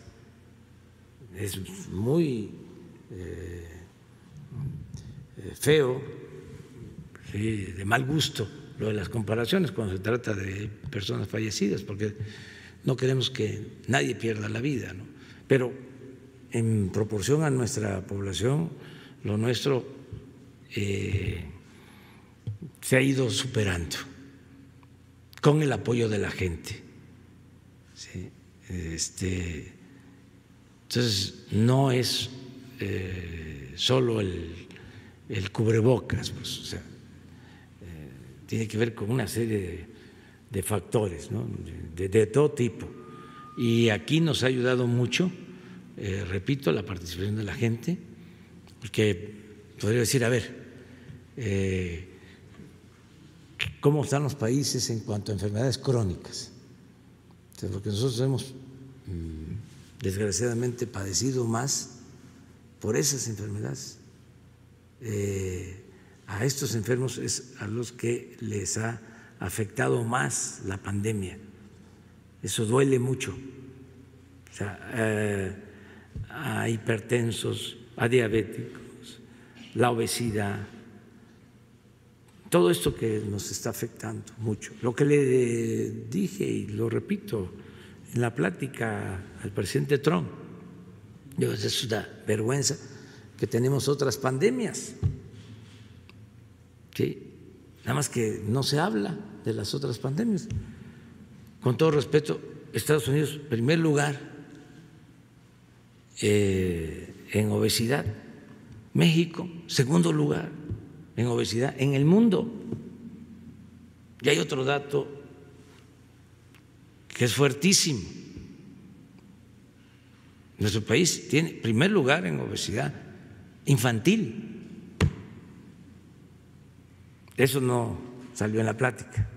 Nos quedamos nada más en la primera parte, porque tampoco voy yo a este, ir a exponer nuestras penas y desgracias ¿no? en el extranjero.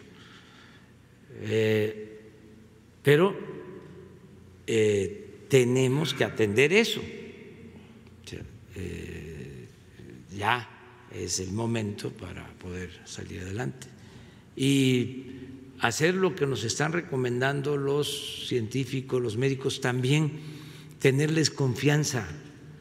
El equipo que está atendiendo lo de la pandemia en México es de lo mejor del mundo.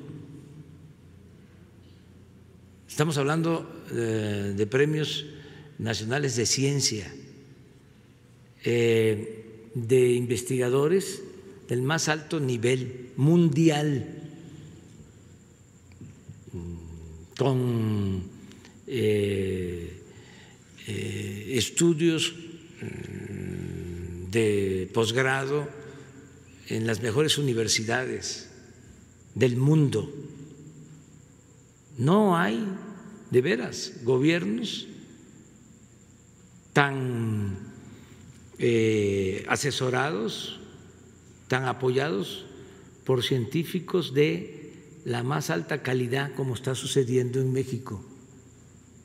Y desde el principio quedó constancia, nos eh, entrevistamos por teleconferencia con los eh, dirigentes del G20 y yo les planteé de que los políticos no éramos todólogos, no éramos sabelo todo, que había que recurrir a los científicos para enfrentar la pandemia desde hace tiempo.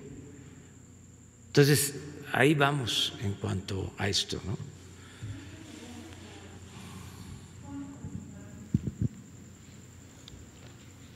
¿Qué tal, presidente? Buenos días, Carlos Calzada de Radio Educación. Sobre este asunto de las pensiones, me gustaría saber si en este nuevo esquema continuarán las sumas como las unidades para eh, medir el, salario mínimo en nuestro país.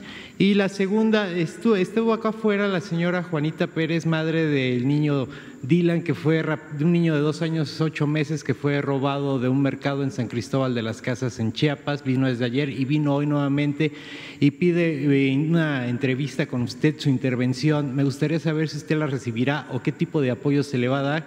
En este caso, que incluso ya involucra un asunto mayor, porque en la búsqueda de este niño se dio con una red de trata de menores y se rescató a 23 infantes a raíz de este caso. Gracias. ya te contesto eso y luego Arturo te da respuesta a lo primero. Estamos desde que está la señora aquí eh, pidiendo que se le ayude a encontrar a su niño. Eh, ya estamos actuando. Eh, se habló con el gobernador de Chiapas. tienen ellos una investigación. Se está avanzando mucho en la investigación. Es lo que podemos decirle a la señora. Ahora lo va a informar. Eh, Leti Ramírez va a hablar con ella porque ayer trabajamos en esto. Eh, en efecto, esta investigación llevó a encontrar eh, a 20 niños recluidos, una trata de niños, de menores, en San Cristóbal de las Casas, Chiapas. Se está actuando, ya hay detenidos de unas señoras que se dedicaban a esto y eh, buscando a Dylan se dio con eh, este lugar, este encierro mm, de niños, pero ya se tiene eh, más información sobre Dylan. Eso es lo que me acaban de notificar y Leti Ramírez está ya a cargo, está como responsable para hablar con la señora ahora mismo. Eh, le va a dar toda la información. No podemos eh, detallar más sobre el asunto, pero sí se está atendiendo. Eh, ya saben ustedes y que lo conozcan los que nos están escuchando, que, que nos están viendo que sepan que Leti Ramírez es la directora de Atención Ciudadana. Ella está aquí desde las 5 de la mañana. Tiene un equipo y se atiende a todos los que lleguen a Palacio eh, Nacional eh, para eh, que se dimensione la importancia que tiene la atención ciudadana este, conozco a Leti desde hace casi 30 eh, años y este, le pedí que nos ayude en esto. Fue también la directora de Atención Ciudadana cuando fui jefe de gobierno en la Ciudad de México. Entonces, no porque esté aquí, porque este, eh, solo esté atendiendo a la gente en las puertas, se le considere eh, una servidora pública menor, no, es de el más alto nivel, porque eh, si algo tenemos que hacer los servidores públicos es escuchar y atender a la gente, atender al pueblo. Entonces, lo otro lo contesta Arturo.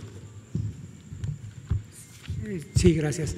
Eh, en México, como en la mayor parte del mundo, cuando se instauraron los sistemas de salario mínimo, tenían un objetivo muy específico, que era garantizar un nivel de bienestar mínimo para la población.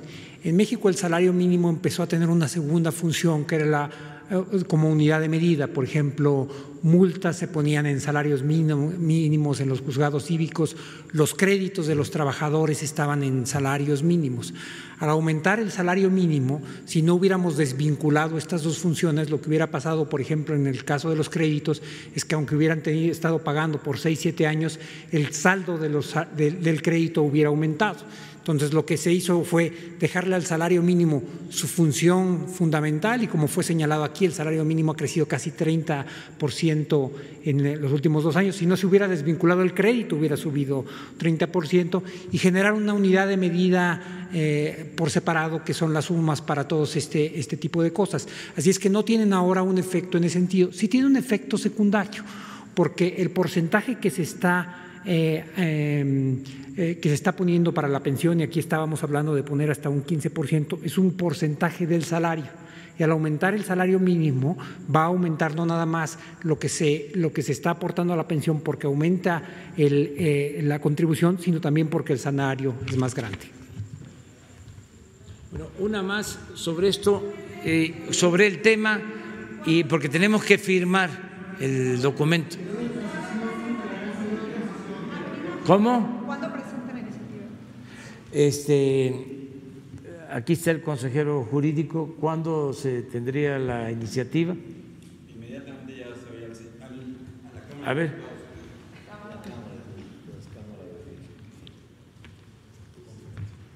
Vamos a enviarla de inmediato a la Cámara de Origen, que va a ser la Cámara de Diputados. La tenemos esta misma semana por allá.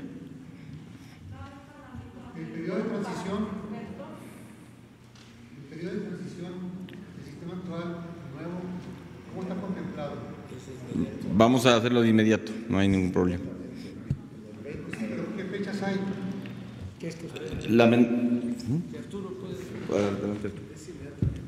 Primero, primero, no hay un periodo de transición, la aplicación es inmediata, en particular el pasar a 750 semanas es al día siguiente que se publique eh, la ley. Los trabajadores quedan protegidos porque el primer trabajador del sistema de Afores que empezó en el 97 iban a empezarse a jubilar 23 años después, eso es en el año 2022, así es que esto, esta reforma va a entrar justo a tiempo para dejar protegidos a todos los trabajadores.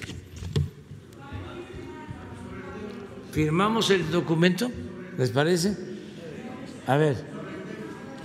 A ver, todavía no. Sara y luego la compañera. Gracias, buenos días, Sara Pablo de Radio Fórmula. Eh, preguntar, eh, ¿qué tanto van a aportar los empresarios? Entiendo que el gobierno no va a incrementar sus aportaciones para, esta, para este sistema nuevo. Los empresarios en esta gradualidad, como qué suma estarían aportando en los próximos años, eh, cuánto se incrementaría y el gobierno cuánto destinaría, digamos, para poner una dimensión el próximo año en, estas pensiones. A ver, Carlos, ustedes ya hicieron la corrida. Sí. Creo que el secretario lo presentó muy bien en las gráficas que nos mostró. El, el, mira, ahí está la gráfica, fíjate. Eh, actualmente el patrón aporta el 5.15, vamos a pasar a aportar ahora casi el 14%, ve el aumento que está teniendo en, esa parte de la columna. La cuota social más el punto 22.5, que es lo que aporta el Estado, va a mantenerse hasta, hasta la, la parte roja que tú ves. Y como se ha dicho reiteradamente, el trabajador sigue aportando el 1.125 que aporta el día de hoy. Entonces, esa es la gran diferencia. Como también explicó el señor presidente, pues ustedes ven que el aumento importante está viniendo del sector empresarial. Y eso es, pues, el, el, dinero y además con, con, pesos y centavos te, te puedo decir la diferencia para un año entre la barra de, la izquierda y la barra de la derecha son alrededor de 90 mil millones de pesos. Como vamos a llegar de manera gradual, eso quiere decir que se van a estar poniendo 11 mil millones de pesos adicionales año con año. Es decir, el segundo año va a haber 22 mil millones de pesos y entonces el sistema tendrá alrededor de 33 mil millones de pesos. En cinco años suma un poco más de 100 mil de, de, de 100 mil millones de pesos. El, go el, Gobierno de la República hace diversas aportaciones a los sistemas de pensiones eh, eh, y, de jubilaciones de, del país.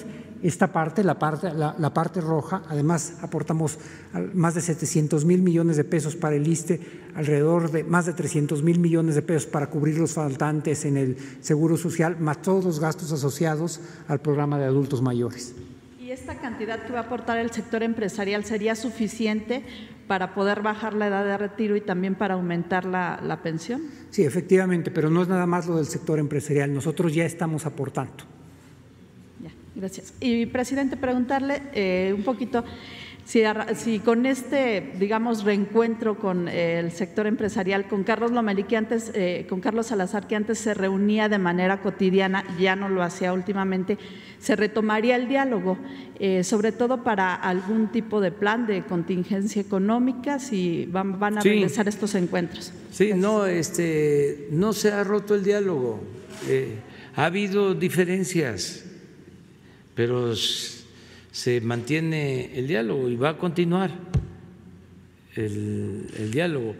La diferencia, desde mi punto de vista, desde luego, Carlos tiene este, sus eh, argumentos, eh, estriban en que nosotros eh, estamos experimentando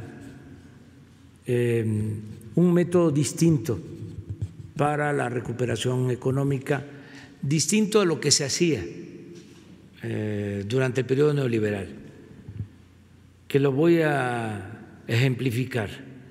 Eh, antes la recuperación se daba de arriba hacia abajo, o mejor dicho, la derrama económica eh, se daba de arriba hacia abajo. Sí, ese era el, el esquema. Nosotros lo que estamos haciendo es eh, imprimir recursos, eh, aportar recursos de abajo hacia arriba, hasta donde lleguemos. O sea, de abajo de la pirámide eh, poblacional hacia arriba. Y de manera directa. Entonces, así estamos planteando que vamos a recuperar con el complemento arriba de lo que se logró con el tratado de libre comercio y con la reactivación económica a partir de obras eh, de infraestructura como el aeropuerto, el tren Maya, el istmo y muchas obras que se están realizando. También sin aumentar impuestos, sin aumentar el precio de los combustibles. Imagínense nada más lo que representó durante el periodo de crisis el que eh, bajó el precio de los combustibles. Y eso en beneficio de todos y en beneficio, desde luego, de la economía del país. Porque de 20 pesos el litro llegó a 15, a 16. Y se pudo haber eh, creado un mecanismo eh, para decir, eh, vamos a mantener el precio de la gasolina. Yo ofrecí que no iba a aumentar en términos reales, no dije que iba a bajar, sino que no iba a aumentar en términos reales. Luego entonces, ahora que estamos comprando la gasolina a menos precios en el extranjero, la gasolina que importamos, pues eh, ese diferencial se convierte en un impuesto especial para el COVID. Y de ahí financiamos. Y dijimos, no, bajamos. Entonces, son mecanismos distintos y le tenemos mucho miedo, ah, ahora sí que, que se aleje eh, aquello de que se rescataba a empresas o a bancos o a instituciones financieras en quiebra, porque eso nos eh, endeudó, nos puso en una situación muy difícil. Todavía estamos pagando lo del FOAPROA. La deuda es la misma. Hemos pagado más de un billón de intereses. Dicen que este, somos estatistas, pero fíjense, eh, llegamos al gobierno y en el presupuesto de cada año estamos eh, contemplando 40 mil millones cada año solo para pagar intereses del FOBAPROA, de esa deuda. Eh, por eso eh, hay estas diferencias, pero bueno, las vamos resolviendo y vamos a seguir trabajando juntos por el interés general, por México. Cuando llega. Ya llegó o está por llegar. No, va a llegar hoy. Sí, creo que sale al mediodía, mm, las 10, 12. Este, va a llegar al hangar presidencial el avión, ¿sí? Eh, ya viene de regreso. Les adelanto, vamos a, a tener la reunión una mañanera allá en el hangar presidencial. Eh, Es que tenemos el compromiso de este, que yo les, o sea, habíamos quedado en que iban a conocer el avión, ¿no? Ya para que los compromisos se cumplen. Este, sigue el compromiso de la compra, sí, no se ha caído. Este, ya incluso hubo una aportación de un anticipo. Eh, sin embargo, eh, no hay eh, ningún problema de entregarlo aquí o entregarlo en Estados Unidos. Y también eh, se tenía ya, por el mantenimiento, ya se terminó completamente de todo el proceso de mantenimiento, lo trae la, la Fuerza Aérea. Eh, hoy llega el avión, va al hangar, ahí mismo este, va a ser la reunión de seguridad el lunes y la conferencia. Y con sana distancia, pues ustedes van a conocerlo. Este, pues a lo mejor. Porque para ver este cómo era. Este, la vida antes de el cambio.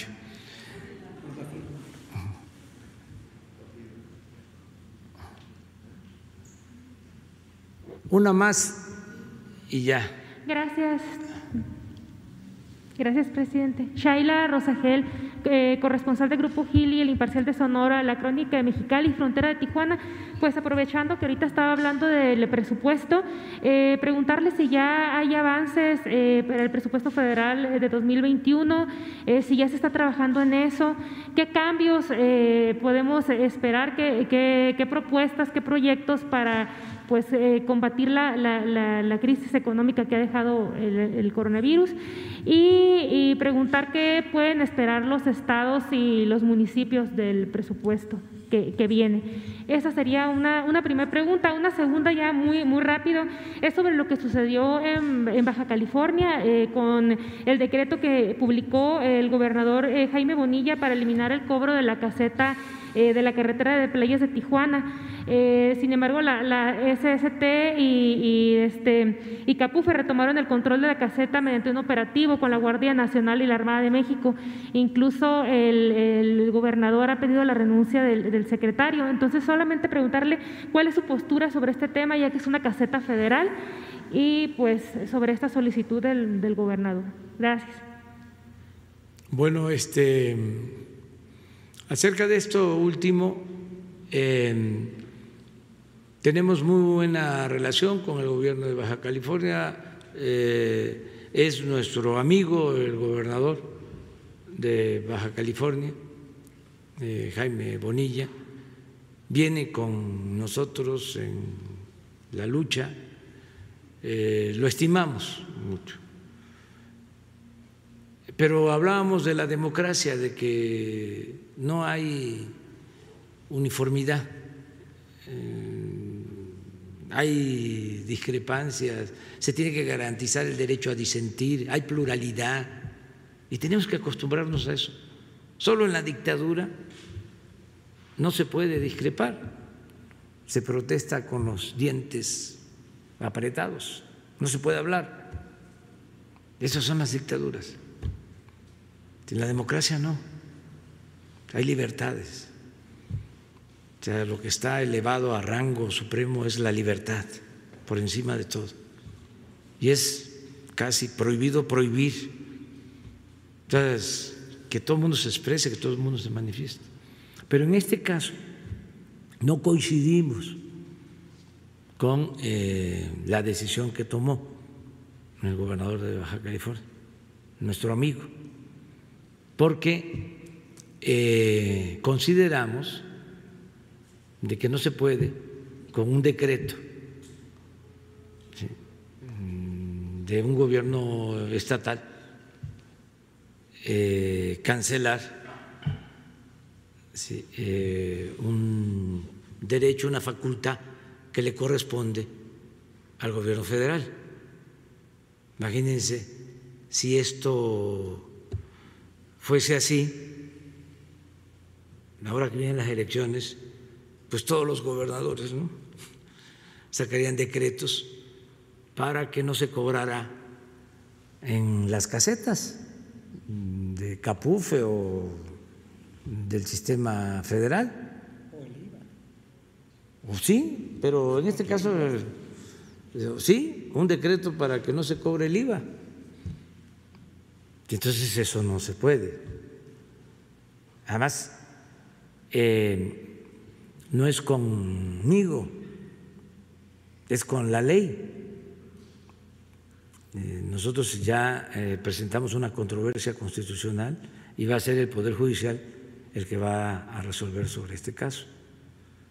Pero eso no significa pelearnos, no, es este, discrepar, tener puntos de vista diferentes. Pero si no podemos este, aceptar esas eh, decisiones. Lo primero que, contestaste, que preguntaste, perdón. Sobre el presupuesto federal. Ah, esto es también muy interesante que se sepa, porque eh, ahora que he estado recorriendo los estados y lo voy a seguir haciendo, hay eh, eh, gobiernos locales que le echan la culpa a la federación de que no pueden hacer obras, no pueden resolver las demandas de la gente porque no se les entregan los recursos de la federación. Y eso no es cierto. Aquí está el secretario de Hacienda, tiene instrucciones para que se entreguen puntualmente las participaciones federales, lo que por ley corresponde a estados y municipios. Y estamos al corriente, ¿o no? Sí, estamos al corriente y no solamente estamos al corriente, sino que las participaciones son recursos que están estimados en función de lo que se recaude. Y la recaudación puede subir o puede bajar, en un año como este puede bajar, pero hay un mecanismo de compensación que es el FEIEF y les hemos venido aportando recursos a través del FEIEF. Hay, una, hay un compromiso además del gobierno federal, estamos a punto de formalizarlo para que estas aportaciones que se hacen a través del FEIEF, que se venían haciendo de manera trimestral, las vamos a hacer ahora de manera mensual, entendiendo las circunstancias. Si es que si han estado recibiendo los recursos, ni siquiera es un tema de voluntad, es por ley y las fechas están fijadas por ley. O sea, no, no este, se han dejado de entregar las participaciones, o sea, a los estados y a los municipios.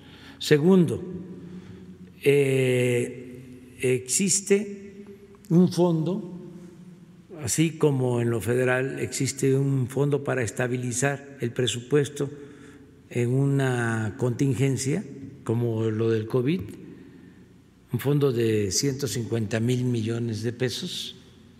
Así, para el caso de los estados, tienen un fondo eh, que maneja la Secretaría de Hacienda de un poco más de 60 mil millones de pesos compensatorio. Entonces, al bajar la participación, porque se tiene menos recaudación participable, eh, se les entrega este fondo.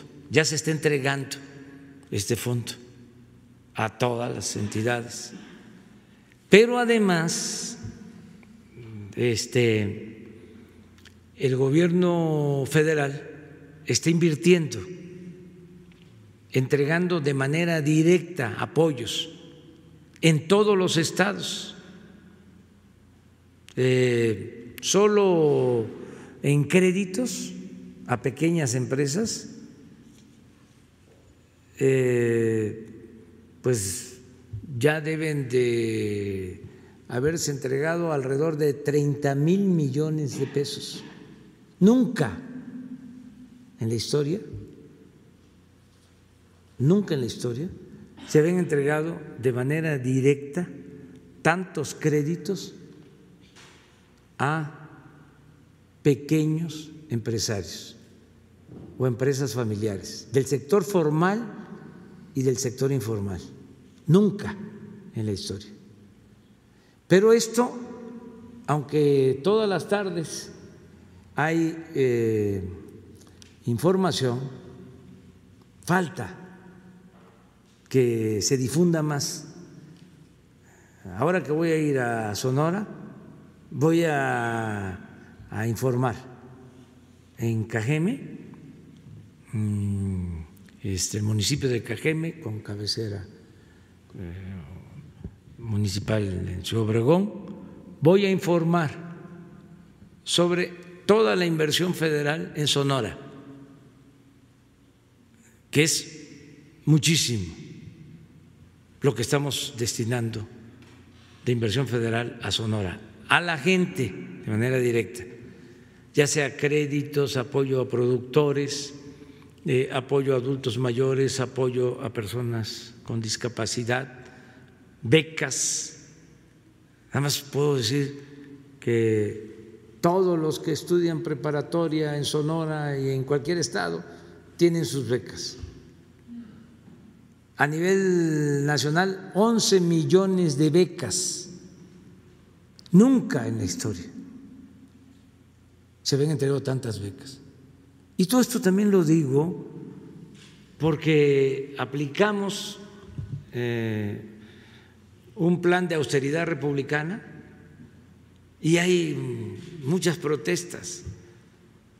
Pero imagínense eh, con esta forma de gobernar, tenemos ahorros, por eso no padecemos de falta de camas, de equipos en hospitales, por eso pudimos contratar y no se ha dicho lo suficiente, no se ha informado lo suficiente, a 50 mil trabajadores de la salud en tres meses, porque no teníamos especialistas, que se tuvieron que formar, enfermeras, otros trabajadores de la salud. Entonces, ¿de dónde sale eh, todo este recurso?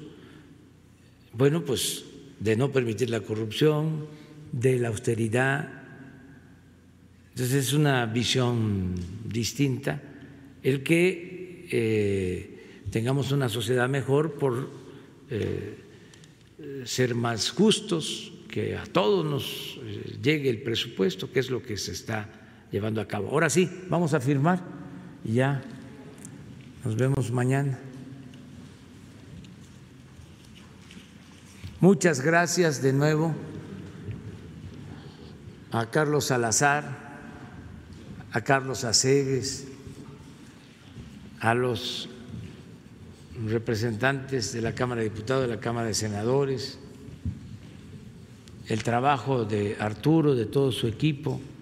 Muchas gracias también a los dirigentes empresariales de otras organizaciones que conforman el Consejo Empresarial, que ayudaron.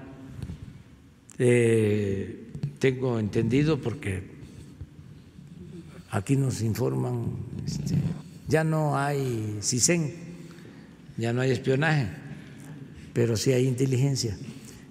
Y vienen a informarnos de pues cómo se están haciendo las cosas. Y Carlos eh, eh, se entrevistó con muchos este, empresarios, empresarios pequeños, medianos, grandes empresarios. Se logró esto en el sector empresarial por consenso. Eh, lo mismo el apoyo de la CTM y de otras organizaciones este, obreras, de trabajadores. Entonces, sí, es un avance importante. Pues adelante.